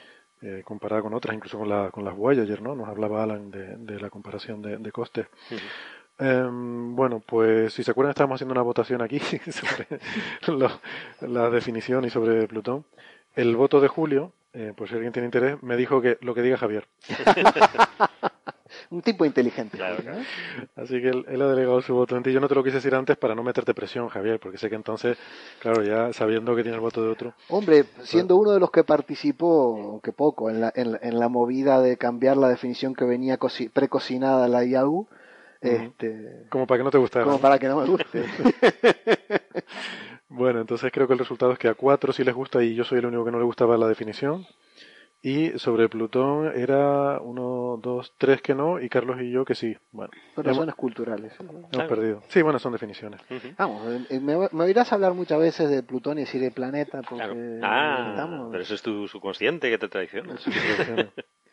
Bueno, pues venga, vamos a ir hablando ya de, de otros temas. Por acabar con la cosa que yo decía, que era un programa sobre impactos y tal, no sé si lo han visto, que unos astrónomos aficionados han visto un impacto en Júpiter de un asteroide probablemente. Em, esto lo vio primero un, un primer aficionado, creo que en Austria, eh, pero claro, no sabe si era un fallo del- de, de la cámara o de alguna cosa, hasta que otro, que también estaba tomando datos, o sea, también estaba haciendo vídeos ese día de Júpiter en, en Dublín, pues confirmó que también veía lo mismo, ¿no? O sea, son cosas que se han visto en telescopios aficionados, telescopios relativamente pequeños, de 20 centímetros, de, de eso, de gente que, que no tiene cosa mejor que hacer que pasarse la noche ahí con un Y, y telescopio. menos y- mal, menos mal que están ellos. Menos ¿no? mal, Porque claro, los claro demás sí. no los estábamos viendo, ¿no? No, esto es para decir que, bueno, que la ciencia amateur todavía sigue interesante. Hombre, que no es que, a ver, eh, que, que una cosa impacte en Júpiter es algo relativamente corriente, ¿no? Pero, pero Sí, bueno, pero también medir el flujo de impactos pues es nos interesante. dice ¿no? un montón sobre el flujo de material, que, la cantidad de material que están eh, moviéndose en esa región. ¿no? Mm. De la misma manera que, de que ahora mismo pululan las, los, eh, las cámaras de observación de todo cielo que detectan bólidos. Este, vamos, todos los días tenemos Mm. noticias de algún bólido en la península porque Ujú, hay una verdad. serie de aficionados. Aquí también en Canarias tenemos un par de experimentos para detectar bólidos. Ujú. O sea, eh, lo no que tienen- tenemos, lo que estamos observando más y más, re- más sistemáticamente, eh, pa- y estamos viendo más de, esta- de estos No, objetos. y que no tienen que ser telescopios enormes, ¿no? Que siempre No, no, decimos, ¿no? Los- no cada vez construimos telescopios más grandes, claro, por supuesto, pero los Pero- pequeños también son Pero muy tenemos necesarios. unos telescopios aficionados que sacan unas imágenes. Tíos hace unas imágenes de Júpiter que ya quisieran haber hecho en el año 50 los telescopios profesionales. Claro, claro, y que hay muchos, ¿no? O sea, que, que ese es el valor también que tiene la ciencia ciudadana, que hay mucha gente, ¿no? Sí, sí. Y, y nada, y luego mm, de las noticias así de la semana, pues mm, por fin la Agencia Espacial Rusa se ha pronunciado sobre el tema de su cohete Proton, el lanzamiento de la sonda ExoMars. Recuerdan que hemos hablado varias veces que había la sospecha de si había explotado esa última fase, que se llama Breeze M, Breeze M. Era la última fase que tenía que soltar la sonda ExoMars eh, camino a Marte y pues eh, eh, esa última etapa tenía que apartarse y, e, e ir a una órbita de basura, digamos, para simplemente para no ir a Marte y sobre todo no explotar. Am, pero hay observaciones, particularmente desde Brasil, un observatorio donde eh, observando el lanzamiento, pues habían visto una serie de fragmentos, ¿no? Nos quedaba la duda, la Agencia Espacial Europea, incluso nosotros le habíamos escrito, nos contestaron diciendo que todo estaba bien, que ellos habían comunicado con la ExoMars y no, no había nada raro, la, la sonda aparentemente estaba bien, pero claro, una cosa es aparentemente y otra cosa es, en fin, los daños que puede llevar dentro, que no te enterarás hasta que llegue aquello a Marte dentro de siete meses. Bueno, esto es el resumen de lo anterior. Eh, la novedad ahora es que los rusos se han, pronunciado. Eh, Roscosmos, que se llama así la agencia espacial, eh, pues eh, ha habido una, rueda de prensa en la que eh, Igor Komarov, que es el, de hecho es el portavoz de una empresa que se llama Krunichev Space Center, eh, pues que es quien hizo el cohete Proton este, y, y dicen que no, que, que el, cohete está bien, que ellos han mirado su telemetría y que todas las, eh, todas las operaciones que tenía que hacer el cohete se han hecho correctamente.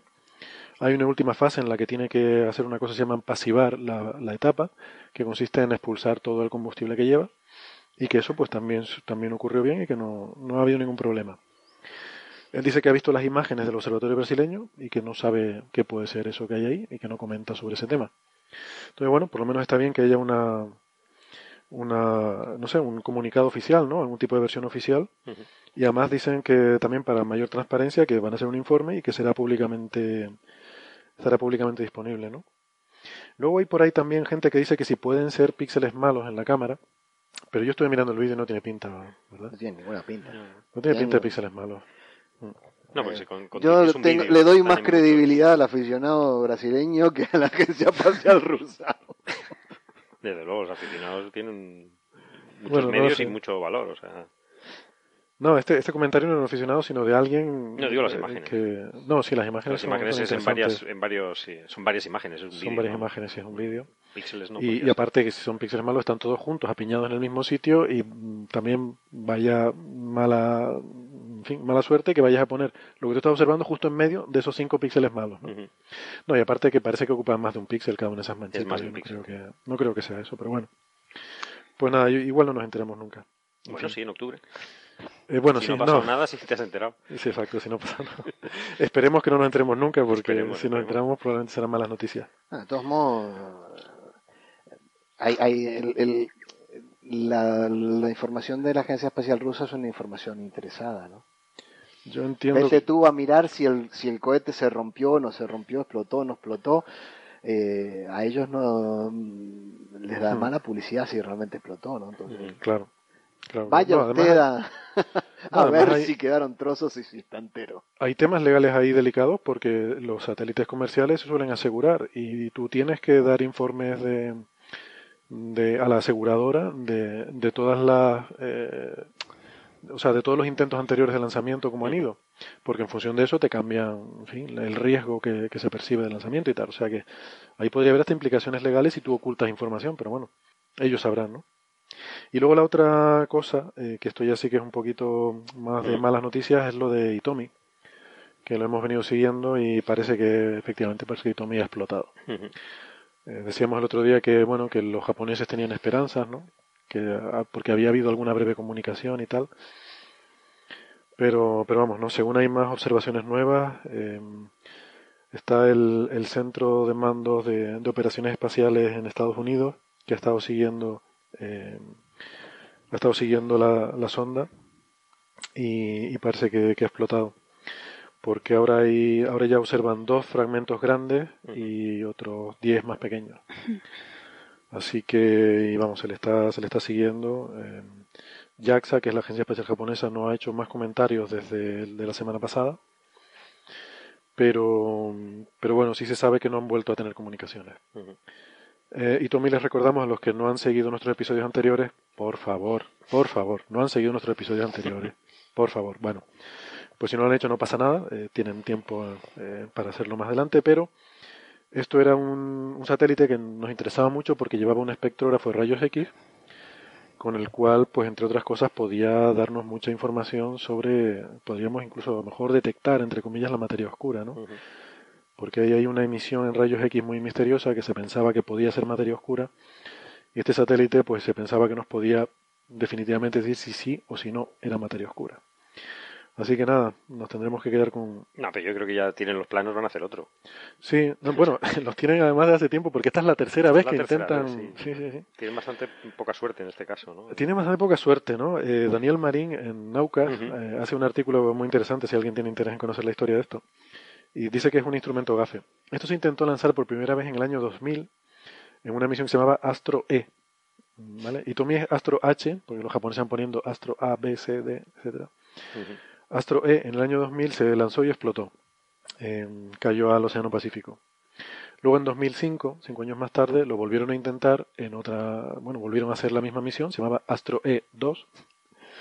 Ese se lanzó, efectivamente llegó a volar, eh, se le puso nombre, que se llamaba, ¿cómo era? Su- Susaku, creo, o algo así. eh, no recuerdo ahora. Eh, ah, aquí lo tengo apuntado, Susaku se llamaba. Y, pero, pero tuvo un fallo en el tanque de helio que se usa para la refrigeración y entonces este instrumento quedó inutilizado. Que es que posiblemente el mismo caso. O, eh, algo tiene que ver con el tanque de helio, ¿no? Parece, sí, podría ser, este ¿no? caso, ¿no? Mm. Una, porque si, ¿no? si Tommy ha explotado, y ahora, claro, ahora en 2016 se ha vuelto a intentar lanzar en Itomi y pues hoy ha explotado, ¿no? Sí, una de las teorías es que puede haber explotado el tanque de helio. Sí, una de ellas. Todavía no se sabe, ¿no? Pero Mm, Todavía no se sabe. Y pues nada, a ver si lo siguen intentando o qué. Mm, Yo empiezo a pensar aquí que aquí hay algo raro, ¿eh? Aquí hay alguien que no le interesa que observemos la materia oscura. Yo no sé, yo tengo coartada, ¿eh? Cortada, María. Me la. No, pero Marian es de la eh, contraria a la materia oscura. A lo mejor tú. ¿Eres, contra- Contraria eres- no. eres negacionista? Es o de- negacionista. De negacionista oscura. de la materia oscura. Eres negacionista de la materia oscura. Haremos un programa especial, yo creo, de materia oscura. A ver, Sí. para que nos retratemos todos aquí. Sí. Votamos otra vez, ¿no? También, Si estamos a favor o en contra de la materia oscura. bueno, no sé si... Bueno, hablando de materia oscura, hay una noticia también de esta semana, pero que ya la desarrollaremos cuando hagamos ese especial. Sí, yo creo que sí. pero solo a nivel de comentario que mm, bueno ha salido en Nature News sobre un experimento para, para intentar detectar eh, materia oscura ¿no? aquí en Tierra pero pero bueno eso, eso es una historia no porque ya hay ya hay otros experimentos y hay Sí, mucha, mucha tela ahí, ¿eh? hay debate ahí hay bastante tela sí igual deberíamos hablar un poco más sobre, sobre ese asunto algún día Eh, no sé pues hablando de negacionismo yo no sé si es momento de empezar a hablar de cambio climático que es un tema que hábilmente hemos intentado ir Ese quizá hacemos un, otro día un, un programa, ¿o no? Que José Ra venga a hablar de su libro. José, y nos pegamos todos con José Herra, no sé. Con José Ra sobre cambio climático. ¿eh? Es que Bueno. para que haya una persona en contra, digo, porque Pero estamos lo- todos de acuerdo.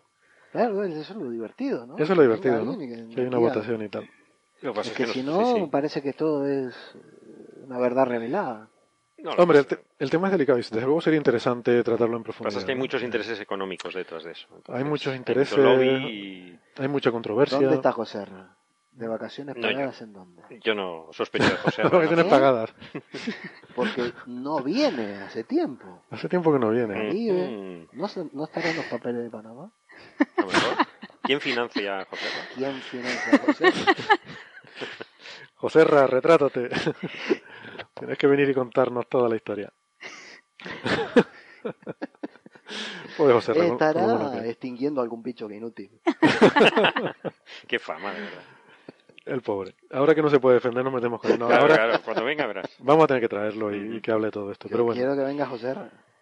Hombre, es un tema, la verdad que es un tema sensible, ¿no? Y, y hay gente que además que se enfada mucho eh, y bueno, y, y con razón, porque es un tema importante que no- nos afecta a todos. Entonces aquí, pues lo que les decía al principio, no hemos querido tampoco montar, bueno, aquí estamos bromeando con José. Herra y tal, pero, pero no es uno de esos temas que uno se sienta cómodo tratándolo así en plan de esto de tertulia informal y echándonos unas risas y tal, ¿no? O sea, aquí siempre decimos que hablamos de cosas de las que no somos expertos, pero bueno, para ciertas cosas, a veces de vez en cuando sí que viene bien tener un experto, ¿no? Y nosotros no, no nos andamos con medias tintas. Si necesitamos un experto, ¿dónde vamos? Vamos a buscar a, a un premio Nobel. Vamos a buscar a la gente que mm, sabe de esto más que nadie en el mundo y así tú dices, mira, Está certificado. está certificado. Sí. Si alguien nos dice algo, dice, mira, esto lo ha dicho este señor y aquí tiene usamos- marca, es como el jamón bueno, pero... le ponemos el cuño, esta es una opinión autorizada. Y si quieres discutirlo, discutes con él. Y que es un poco falacia esta de argumento Es de autoridad. un poco de autoridad, sí. Pero la verdad que es mi mejor argumento. O sea, yo en cosas estas de cambio climático, y mira, yo no seré experto, pero vamos a ver si el 97% de los expertos dicen una cosa. Yo soy más de eso, o sea, de la estadística, o sea, de la cantidad de, de expertos que están ya convencidos. Hombre, yo creo bastante en la inteligencia colectiva, aunque a veces cuando pongo la tele pff, me entran dudas. Claro, claro. Pero bueno, que. Y, y por eso, cuando se habla de estos temas y se debate y se hace un debate y tal, yo, yo creo que se tergiversa un poco la cosa, porque da un poco una impresión de que. ¿no? De que, Es de una impresión de que está al mismo nivel una, eh, el negacionismo con, con- con el resto de la opinión y no es verdad. O sea, la cantidad de gente que está convencida que tiene argumentos científicos es abrumadoramente más Claro. mayor que, que lo- la gente que se, que se opone, ¿no? Claro, hombre, es cierto que no es 100%, pero es que nada, nunca hay un consenso No hay un 100%, 100% en nunca.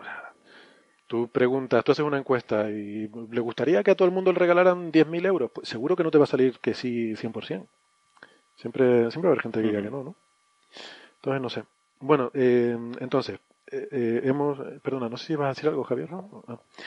Pues, em, pues eso, que hemos, hemos hablado, hemos, hemos entrevistado a- al profesor eh, Roger Barry, que es eh, uno de los grandes expertos mundiales en el estudio de la climatología de la Tierra. Yo he dicho, me he referido a él como premio Nobel, y de hecho, técnicamente, estos días me he dado cuenta que técnicamente hay un matiz aquí, hay una sutileza. Técnicamente no es correcto decir que es premio Nobel, y les explico por qué. Eh, esto fue el premio Nobel de la Paz, además que no, no, no es ni siquiera un, De la el- paz. es el premio Nobel de la Paz que Dios se, mío, ese es el peor. si ustedes recuerdan, a veces aciertan. es cierto que se lo han dado a Kissinger y, Sí. y que ha estado propuesto hasta Hitler, ¿no? Sí, en fin, olvidémoslo. Pero, pero eh, este fue el de 2007 y se dio conjuntamente a Al Gore por el documental aquel, si recuerdan, ¿no? Eh, An Inconvenient Truth, eh, conjuntamente con el IPCC, que el IPCC es, un- es el panel intergubernamental para el cambio climático, que fue un, un comité eh, creado por Naciones Unidas de expertos internacionales para eh, elaborar un informe sobre, sobre el cambio climático, ¿no? Y, y este informe, la, la edición de 2007, porque este informe pues, se ha ido revisando con el tiempo, claro, eh, pues ha sido muy importante y recibió este, este premio Nobel ¿no? como un, un logro científico, pero que además tiene un- una gran repercusión eh, en, en lo que es, nuestra sociedad y en, e incluso a nivel de, ¿no? eh, político, pues se han hecho por lo menos muy buenas intenciones. No sé en la práctica, en fin, cuánto de, impacto real ha tenido, pero, pero que por lo menos eh, pues ha, conducido a muchas eh, reuniones políticas de alto nivel y a muchas medidas que se han tomado. Eh, bueno, pues entonces hay un, hay un comunicado que ha hecho el, el IPCC diciendo que, señores, el premio Nobel se lo han dado a la organización IPCC por el informe, no a los autores de ese informe. Ujú. Entonces ellos dicen que los autores de ese informe, pues ellos lo reconocen, tienen una lista con quiénes son los autores de ese informe y les han dado un certificadito a cada uno, ¿no? un certificado de participación, ¿no? les han dado una chapita, diciendo gracias por participar, pero que quede claro que no es correcto referirse a ellos como ganadores de premio Nobel. A mí me parece una chorrada, ¿no? Si, si tú haces un trabajo y ese trabajo se le da un premio, pues yo entiendo que los autores de ese trabajo... Se supone que no se ha hecho solo. Claro. Vamos. Vamos a, vamos a lo importante. Vamos, lo importante. ¿Cuánto de la dotación económica del premio Nobel fue a este señor? Ah, pues, probablemente nada. Entonces, el resto. Claro, claro, claro. Pues ya está, no hay más Si que fue todo No el que. IPCC, el que ganó el Nobel, y el que lo ganó, ¿verdad? El IPCC. Bueno, pues el IPCC es el que ganó el Nobel por ese informe y, y este invitado nuestro eh, es uno de sus autores. Yo no, además estaba metido en polémica ¿no? con, con el tema de, de cambio climático y con senadores americanos, nos lo va a contar. ¿no? Sí, pero no mucho él personalmente, por lo que Él sé, no, ¿no? Que él no sí, se involucra pero mucho, estudiantes pero- Sí, eh, su lo- estudiante. Lo sabe de primera mano, ¿no? que es Eh, interesante. Lo conoce de primera mano. Sí, nos habla mucho de, de todo lo que hay ahí de- detrás de, ¿no? De todo lo que se mueve Es, det- es detrás bueno de oír escena, estas cosas de, de una persona que ha estado ahí, ¿no? Que ha estado ahí metido que en no es de oídas, ¿no? La verdad que nos atendió súper bien, eh, le, estoy, le estoy muy agradecido, nos recibió en su oficina, incluso nos regaló, tengo por ahí una fotito que publicamos en nuestras redes sociales, nos regaló su libro, lo cual está, está muy bien, nos regaló su libro autografiado que se llama, ¿cómo es? No lo tengo aquí. Eh, el libro se llama mi- Atmósfera, Atmósfera, Tiempo y Clima. Y, y yo quiero mi cota aparte es- libro. Una Está, hojita. está traducido, ¿eh? Entre la página tal y cual es para mí. está traducido al español, eh, así que nada, se lo recomendamos, yo todavía no lo he leído, pero, pero vamos que lo, lo tengo ahí en, en la mesilla de noche. Que pues no, no sé si les apetece hacer algún comentario sobre esto del cambio climático, ¿no? Yo creo que es un tema Hombre, así en frío. Ahí, ahí. así en frío. Yo creo que hay bastante información que evidencia que hay un cambio climático. Hmm. Por lo menos desde que estudiamos el clima. Desde que hay registros. Y eso que es una disciplina relativamente joven, ¿no? Eh, estudiar el clima. Parece sorprendente, ¿no? Él nos decía que, que bueno, prácticamente empezó en el siglo XX esto de Ujú. los estudios climáticos. Es una cosa que antes pues no se... Y de hecho al principio se consideraba algo así como un poco, poco menos que Sí, contabilidad. ¿no? Contabilidad de registros. De... Llevar registro, un registro Llevar la cuenta, ¿no? Bueno, pero si los registros hubieran sido llevados sistemáticamente, hoy podrían ser parte de un estudio. De hecho, en- lo es en, en- en- en algunos en algunos casos de observatorios meteorológicos del siglo XIX, ¿no? Ujú. Eh, pero es, eh, es bastante claro, ¿no? De que estamos afectados por... Sí, la- lo por- que es la gente duda o hay cierta hay una muy pequeña duda de que sea humano, ¿no? El, el origen de ese cambio, ¿no? O sea, Ah, eh, tenemos claramente una, una contribución de, de CO2. Hombre, desde luego el CO2 que hemos generado no lo genera otra cosa. Y ¿no? eso cambia los equilibrios. Los equilibrios atmosféricos son extremadamente delicados. Mm. Pequeños cambios en, en el equilibrio de la atmósfera cambian la atmósfera, eh, cambian propiedades fuertes de la atmósfera. Eh, la, la atmósfera se reequilibra, pero cambiando, cambiando sus propias condiciones, ¿no? Claro. Ujú. Claro, claro. Hay Y eso se decir- nota, se, nota, se han medido cambios en las acides de los, de los océanos, en, Sí, la, sí. en la temperatura de los océanos, en las cantidades de, de, de- de hielo en, en- en los casquetes polares. Eso es innegable. No, hay muchísimas pruebas independientes, ¿no? Que, que- Hay una cosa que sí que, mm, igual sí que podemos comentar nosotros en la que sí que somos expertos y, y demás, y es en, en el tema de, mm, de- del efecto de la actividad solar eh, sobre el clima, que en general no, no afecta, pero eh, sí que pensamos, hay evidencia histórica eh, del siglo XVII, de que eh, periodos particularmente prolongados de muy baja actividad solar, pero du- durante muchas décadas, 50, 60, 70 años, sí que parece que están relacionados con eh, periodos más fríos en la Tierra. O sea que a la larga, eh, situaciones anómalas de actividad solar eh, pueden tener su consecuencia en el clima y hay que decir, igual un día lo podemos desarrollar con más, con más calma, que llevamos un par de décadas de actividad solar inusualmente baja. Y hay físicos solares que pronostican que estemos entrando en un, un nuevo mínimo de Maunder. O un mini mínimo, porque a lo mejor no es tan fuerte como el de Maunder originalmente, pero quiero decir con esto que el Sol está colaborando. O sea, que no estamos en una situación eh, en ¿Eso la que... el- está colaborando en qué sentido? en no calentar el planeta. O sea, el Sol está con una actividad inusualmente baja que, O sea, que está Tendería- contrarrestando nuestros efectos. de alguna forma, pero evidentemente no, no es suficiente, ¿no? Estamos hablando solo un par de décadas. O Ni sea, adrede, claro. lo que se, lo que se- no, lo que te quiero decir es que, eh, bueno, yo no me fiaría mucho. No sabemos lo que va a ser el Sol en el futuro. No tengo ni Pero es posible que llegue un momento que sea la cosa al contrario, y entonces, o sea, que incluso en esta situación en la que el Sol se está portando bien, eh, nos vemos con este problema de cambio climático. Y no, no sabemos cómo se va a portar el Sol en el futuro. Es que hay- que entender que la atmósfera, que es una finísima capa gaseosa que rodea, que rodea la Tierra, está eh, es afectada por la radiación solar, por eh, la actividad tectónica de la Tierra. Ujú. Es decir, cuando hay volcanes, correcto. estamos mandando un montón de polvo y materiales a la atmósfera, gases a la atmósfera. Si La atmósfera no ha sido de- siempre igual, eso hay que decirlo. El, el- el- el ecosistema de la Tierra ha ido cambiando. el- a lo largo cambia de la y, los equilibrios atmosféricos cambian Sí. cambian también por agentes externos los impactos de impactos, de, Impactos, sí, sí. de, de cuerpos de, de- de- de relativo tamaño de, de- de tamaño grande o mediano cambian los equilibrios de la de la, de la atmósfera le, le in- le inyectan este pueden inyectar grandes cantidades de polvo o, Hay- incluso de, que- incluso de materiales extraños ¿eh? Hay que decir extraños en, en- en- en que, en cuanto que no son muy abundantes en la propia en la propia superficie terrestre que con el tiempo se depositan y, y vuelven los equilibrios atrás este, estamos afectados por todo eso, pero ese tipo de cosas suelen afectar en tiempos prolongados. Lo cierto es que en el, en- en- en- a partir de la revolución industrial hay un nuevo eh, hay, hay un nuevo agente en juego que somos nosotros. Claro. No, y No, que y que- sobre todo lo otro es natural, o sea, eso no puedes evitarlo. El otro no puedes evitar. Nosotros sí pod- deberíamos evitar. Debemos hacerlo, claro. Porque hay una cosa, ¿no? no es cierto cuando hablamos, no es que nos cargamos el planeta. Vamos a ver, no nos vamos a cargar el planeta. El planeta es muy grande. Lo que sí podemos es cambiarlo. No nos lo vamos a cargar y seguramente seguirá habiendo vida. O sea, Aquí, pero es que a lo mejor lo cambiamos y seguramente cualquier cambio que hagamos no nos va a gustar. Porque nosotros hemos evolucionado Claro. para vivir en este entorno. Entonces nosotros podemos cambiar el planeta y seguramente habrá especies que les encantará ese nuevo planeta que vamos a, a tener, pero a nosotros lo normal, si hemos evolucionado para vivir en este entorno, lo normal es que si lo cambiamos no sea para bien para nosotros. Entonces, esa, eh, en fin, es un tema a tener en cuenta. nosotros como especie hemos evolucionado en un planeta en condiciones completamente diferentes a las actuales. Sí, sí, totalmente.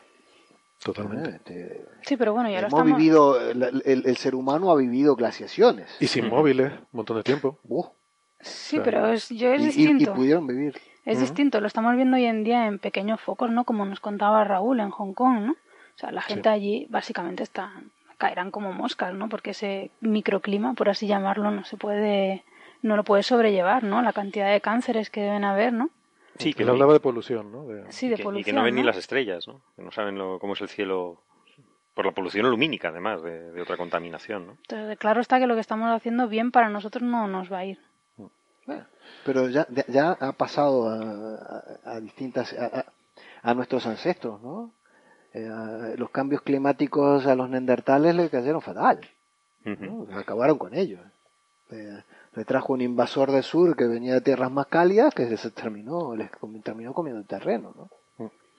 Bueno, para ir terminando, antes de poner la entrevista, les comento una de las noticias de la semana, que también era por lo que traíamos esto a colación, que es que eh, hay un estudio de la London School of Economy, eh, que es eh, gente que se dedica a esto de la economía, eh, no van por ahí buscando premios Nobel de la Paz, ni, ni van estudiando el clima, pero eh, les ha interesado mucho eh, cuál sería el impacto económico del cambio climático previsto actualmente con los modelos de las eh, emisiones actuales que tenemos, y llegan a la conclusión de que esto nos va a costar una factura bastante saladita de más de 2,5 billones, con B, billones de dólares. Así que Bueno, esto tiene un impacto económico. o billones- Billo- no, no, no, lo que nosotros llamamos billones. O sea, Millones si- de millones. Si lees el artículo en inglés dice trillions. Trillions. O sea, 10 a la 12. Un 1 Ujú. con 12 ceros detrás. Entonces, bueno, que, que, que esto no es solo... Es considerable. sí. Que esto es considerable. Y lo cual a mí me gusta, porque ya cuando las cosas empiezan a afectar al bolsillo es cuando realmente empezamos a hacer algo Mm. al respecto. Así que... No, a mí lo, que me parece tremendo es que vaya a afectar a gente con muy poca eh, capacidad adquisitiva, ¿no? Gente que vive cerca de la costa, como siempre, ¿no? Que estas cosas afectan. Eh, Quizás los más desarrollados tenemos más formas de evitarlo, pero Sí, pero esto estamos hablando de, Es de terrible, impactos ¿no? para las aseguradoras, Ah, para, bueno, eso para sí. gente. esto se está hablando ya en la industria, ¿no? No, no, ya. No, si no, afecta a la que- industria, saber ver, que, tendrá saber que que estamos haciendo algo que afecta al clima y, y no y no actuar sobre eso es, eh, es suicida, Total. completamente Total. suicida. Bueno, pero eso hay mucha gente que, se, que se- sea suicida no le importará mucho, pero que cueste dos billones de dólares seguro que va a movilizar bastante Bueno, más. seguramente a los, que- a los que tienen el poder les va a molestar si pierden eh, sus billones en Panamá y demás, ¿no? Sí.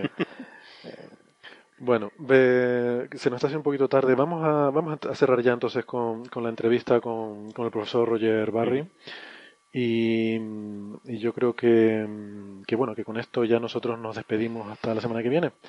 Eh, quiero agradecerles de nuevo a los contertulios, sobre todo hoy por haber hecho un poco el esfuerzo de, de haber repetido eh, y, y en algún caso pues de haber, haber acomodado las agendas con cierta flexibilidad para estar hoy aquí, pero me apetecía, la verdad que me apetecía terminar este debate, me, me había quedado un poco con mal, mal cuerpo de haberlo tenido que cortar la semana pasada, así que ahora ya, ya puedo dormir tranquilo esta semana.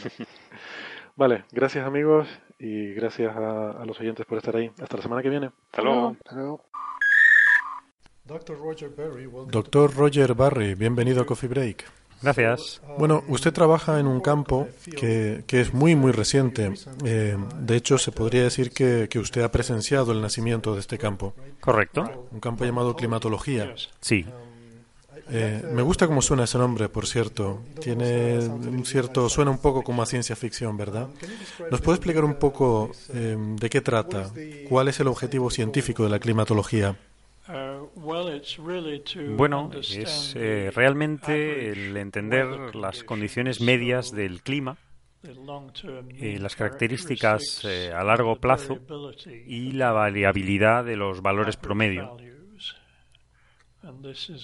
Y esto eh, es un estudio global que empezó eh, sobre 1900 y que fue lentamente cogiendo velocidad, pero probablemente hasta 1950 no empezó a ser reconocido más allá de un mero mantenimiento de registros. ¿Y, y ya se le conocía por este nombre en esa época? Sí, sí, lo era. Es interesante. eh, un amigo mío, ahora que hablamos de esto, eh, se llama Phil Judge, de hecho vive aquí en Boulder, quizás lo conozca. Es un físico solar Ajá. y él ha inventado un término nuevo que él llama Cli-Fi para referirse a ciencia ficción que está basada en, en un escenario donde un, un desastre climático es, es, eh, es una parte fundamental de la historia. Eh, igual que hay películas de un apocalipsis zombie, pues esta sería una historia sobre apocalipsis climática. Me Correcto. interesante. Entonces, para, para aquellos de nosotros que básicamente vimos el documental de Al Gore en 2005, Sí. ¿qué es lo que ha cambiado en estos últimos 10 años? Si tuviera que darnos una actualización, ¿qué es lo nuevo? Bueno, creo que ha habido eh, grandes avances en los modelos del, del clima. Han mejorado los modelos de circulación general y probablemente entre los acontecimientos recientes está la habilidad para tener en cuenta eh, los extremos climáticos, las olas de calor, las sequías, eh, las tormentas extremas, en el contexto de cambio climático. Y, y esto se hace estadísticamente pero se ha eh, perseguido activamente probablemente en los últimos cuatro o cinco años. Entonces, eh, hay una relación estadísticamente robusta entre estos eventos extremos y el cambio climático. Puedes eh, relacionarlo en bases probabilísticas en porcentajes. Con un 30% de la sequía es del cambio climático y el resto es variabilidad natural. pues es un número interesante. El 30% es debido al cambio climático. Pero podía ser un 50% o podía ser un 20%, sí. Y en términos de dónde se encuentra el planeta ahora mismo eh, respecto al cambio climático, ¿estamos mucho peor que hace 10 años? En cuanto a efectos climáticos. La, situación de la temperatura promedio. Sí, desde luego, realmente eh, los últimos 15 años, eh, realmente cada año ha habido un incremento anual de la temperatura global media. Así 2015 ha sido más caliente que 2014 y este año a su vez ha sido más caliente que 2013. Y esto eh, realmente empezó alrededor del fin de 1990. Así que ha habido una progresión estable. En cuanto a lo que es la temperatura del aire. Sí, eh, la temperatura global media. ¿Y qué pasa con los océanos? Eh, tengo entendido que... Los océanos también se están calentando. Eh, están almacenando el exceso de calor del momento actual.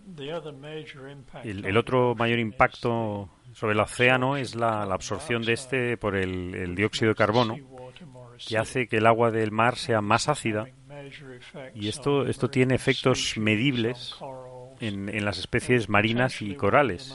Y esto es potencialmente uno de los efectos más preocupantes del cambio climático, ya que la humanidad depende tanto de la producción de alimentos del océano.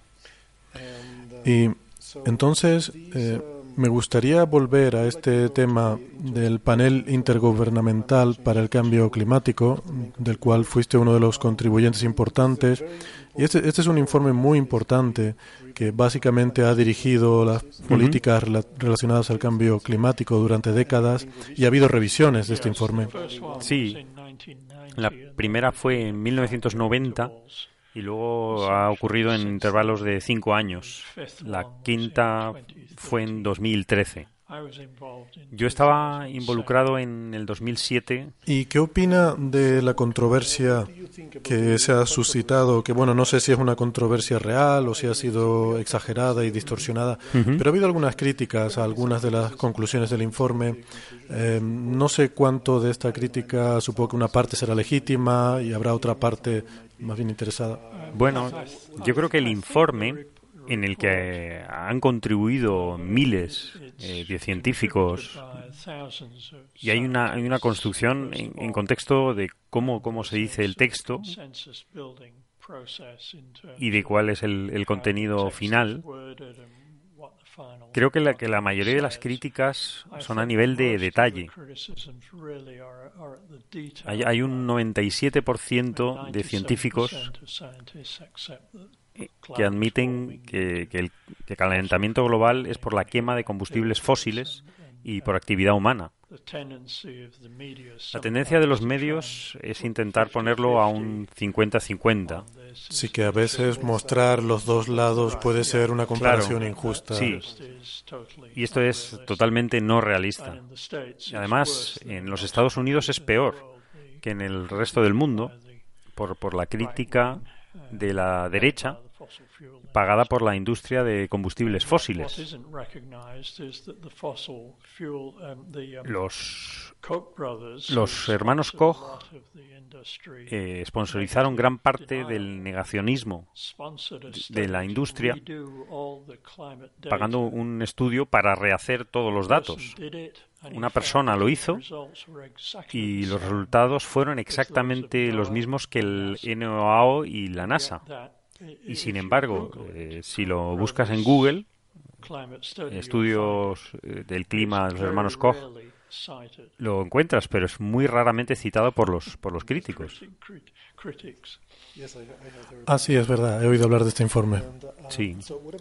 ¿Y qué opina de este escándalo llamado ClimateGate eh, con la filtración de correos electrónicos? Eh, no sé, no sé mucho de ello. Sea ciencia cierta que no hubo eh, ningún uso incorrecto eh, de los datos. Esto ha sido demostrado irrevocablemente. Creo que esencialmente fue una tormenta en una taza de té.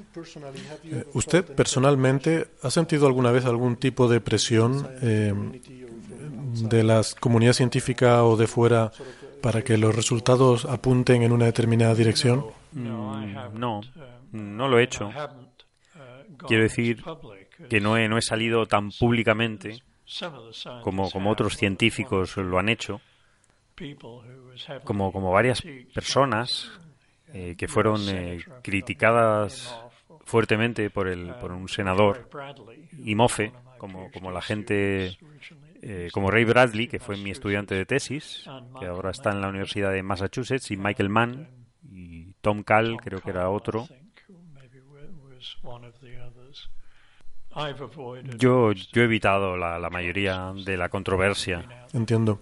Eh, mi pregunta, de todas formas, iba encaminada más por el tema de que, eh, como sabe, hay teorías de la conspiración según la cual existen intereses económicos para que los científicos eh, manipulen sus resultados de una determinada manera. A lo cual me está respondiendo que no, y, y, hablando de colegas que han sido expuestos a los medios, sí, supongo correcto. que han recibido sí. de todo, desde correos enfurecidos hasta tweets. Bueno, ellos fueron eh, requeridos por los políticos para entregar eh, todos sus datos, lo que creo que es un escándalo. Pero en cualquier caso no encontraron nada en los datos y, como digo, eh, pagaron a otra persona para rehacerlo y llegaron a, a, los mismos resultados científicos. Bueno, eh, claro, en, el fondo así es como funciona la ciencia, ¿no? Sí, correcto. Se, se, publican los resultados y luego alguien trata de reproducirlos a ver si a ver si lo consigue reproducir o no. Bueno, supongo que ya ha respondido a mi pregunta siguiente, que es eh, si cree que los, eh, en general, la prensa, los medios de comunicación dan una imagen un poco sesgada de esta controversia al ponerlos en igualdad a estos dos lados que son tan tan diferentes, ¿no? Con lo cual ya están distorsionando la percepción. Correcto, sí. Sí, sí. Muy bien. Y, y para terminar, eh, me gustaría preguntarle también, mirando hacia el futuro, ahora que vamos entendiendo qué, qué procesos pasan con nuestro planeta, si el cambio climático puede ser revertido o si por lo menos podemos llegar a un nuevo equilibrio. Sí, yo, yo creo que podemos apuntar hacia un nuevo equilibrio pero que necesitamos un, un, uso total de energías renovables, solar, viento, geotérmica, las olas, las mareas. Creo que hay un componente importante que es secuestrar tanto carbono de la atmósfera como se pueda y guardarlo bajo tierra. Ahora es un, está en forma de, de prototipo. así que no, no está operando. Y, y, otras, quizá otra solución es, es quizás el uso de hidrógeno eh, como combustible. En, Google puedes buscar hidrógeno como combustible y cuando lo haces eh, ves eh, muchísimos estudios y en todos los detalles de todos los pasos que el hidrógeno es muy muy valioso, pero hay unos aspectos técnicos para usarlo en, en células de, de, energía y almacenamiento. Y ahora hay, hay vehículos eh, que, que, funcionan en, en, células de hidrógeno, pero, pero haría falta para hacerlo efectivo una red comercial de almacenamiento y distribución como tenemos para la gasolina. Así que Eso es quizás mirando hacia 2040 o 2050. Es un, es un potencial que, que existe verdaderamente. Yo no sé mucho sobre fusión nuclear. Mm, no, no parece que haya avanzado demasiado, creo. Eh, yo, eh, la verdad, si me, lo, si me, lo, permite, tengo mucha fe en esto. Eh, creo, creo que vamos a ver eh, muy pronto avances eh, fundamentales ya ha habido algunos, eh, hemos discutido en algunos de nuestros episodios recientes, tanto en China como en Alemania, experimentos muy interesantes donde han conseguido sostener el plasma durante eh, suficiente tiempo. Eh, experimentos en los que se consigue sostener eh, este plasma a millones de grados. El problema, por supuesto, es que no existen materiales que aguanten estas temperaturas, pero con campos magnéticos se puede hacer y así es como podríamos hacerlo para sostener de forma estable este plasma. Uh -huh. Y estamos ahora empezando a, a, entender cómo hacer esto. Y existe este gran proyecto, el ITER, que es un gran proyecto para desarrollar eh, el prototipo uh -huh. de una central comercial eh, que sea económicamente viable, sí, correcto, eh, sí. que dé beneficios y esto, bueno, creo, creo que esto va a ocurrir eh, antes o después. Mi preocupación es si lo tendremos a tiempo y eso es por lo que le quería preguntar. Con estas escalas temporales, digamos que en 2040 o 2050 finalmente logramos tener estas tecnologías para eh, obtener energía ilimitada, limpia. Y, y, y, también el almacenaje también es un problema, no olvidemos. Eh, las baterías actuales sí, son contaminantes, son dañinas para el entorno sí. por eh, la, la, forma en la que se tienen que fabricar. Así que también necesitamos avances en el almacenamiento de la energía. Uh -huh. Pero si conseguimos resolver esos problemas, estaríamos aún a tiempo para salvar el planeta. Bueno, va a estar cerca, va a estar muy, muy cerca pero lo sería deseable. y creo que una, un, un, el gran impacto en, en este país eh, sería si los subsidios eh, a la industria de los combustibles fósiles se pasasen a la industria de las energías renovables. Yo, yo tengo eh, paneles, paneles solares en mi casa y, y, y no pago casi nada de electricidad uso gas natural para calentar, pero la factura de electricidad es prácticamente inexistente. Sí, bueno, ahora que menciona eso, es interesante. En mi país, en España, ahora hay, hay mucha controversia por una, una, medida reciente aprobada por el gobierno en la cual eh, te ponen impuestos por suministrar eh, tu propia energía eléctrica, ¿no? Um, por, porque esa energía luego es inyectada en la red, eh, el excedente que no utilices. Y, uh -huh. y, tienes que pagar impuestos por eso, ¿no? Por la propia auto, autogeneración eléctrica. Es una medida muy, muy controvertida que ha sido muy criticada. Así que si vives en España tienes que pagar por la electricidad que generas. Sí. Es un poco paradójico, la verdad. Es asombroso, sí. En definitiva, son temas que nos afectan a todos. Es importante que la sociedad esté informada y por eso quiero darles las gracias por eh, haberse, eh, haber tomado estos minutos para claro. charlar con nosotros hoy. Muchísimas gracias. Sí, de, de nada.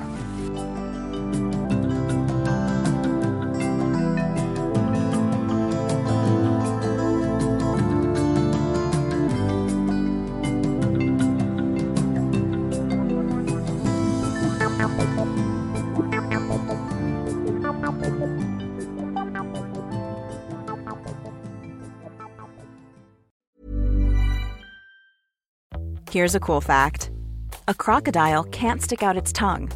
Another cool fact you can get short term health insurance for a month or just under a year in some states. United Healthcare short term insurance plans are designed for people who are between jobs, coming off their parents' plan, or turning a side hustle into a full time gig. Underwritten by Golden Rule Insurance Company, they offer flexible, budget friendly coverage with access to a nationwide network of doctors and hospitals. Get more cool facts about United Healthcare short term plans at uh1.com.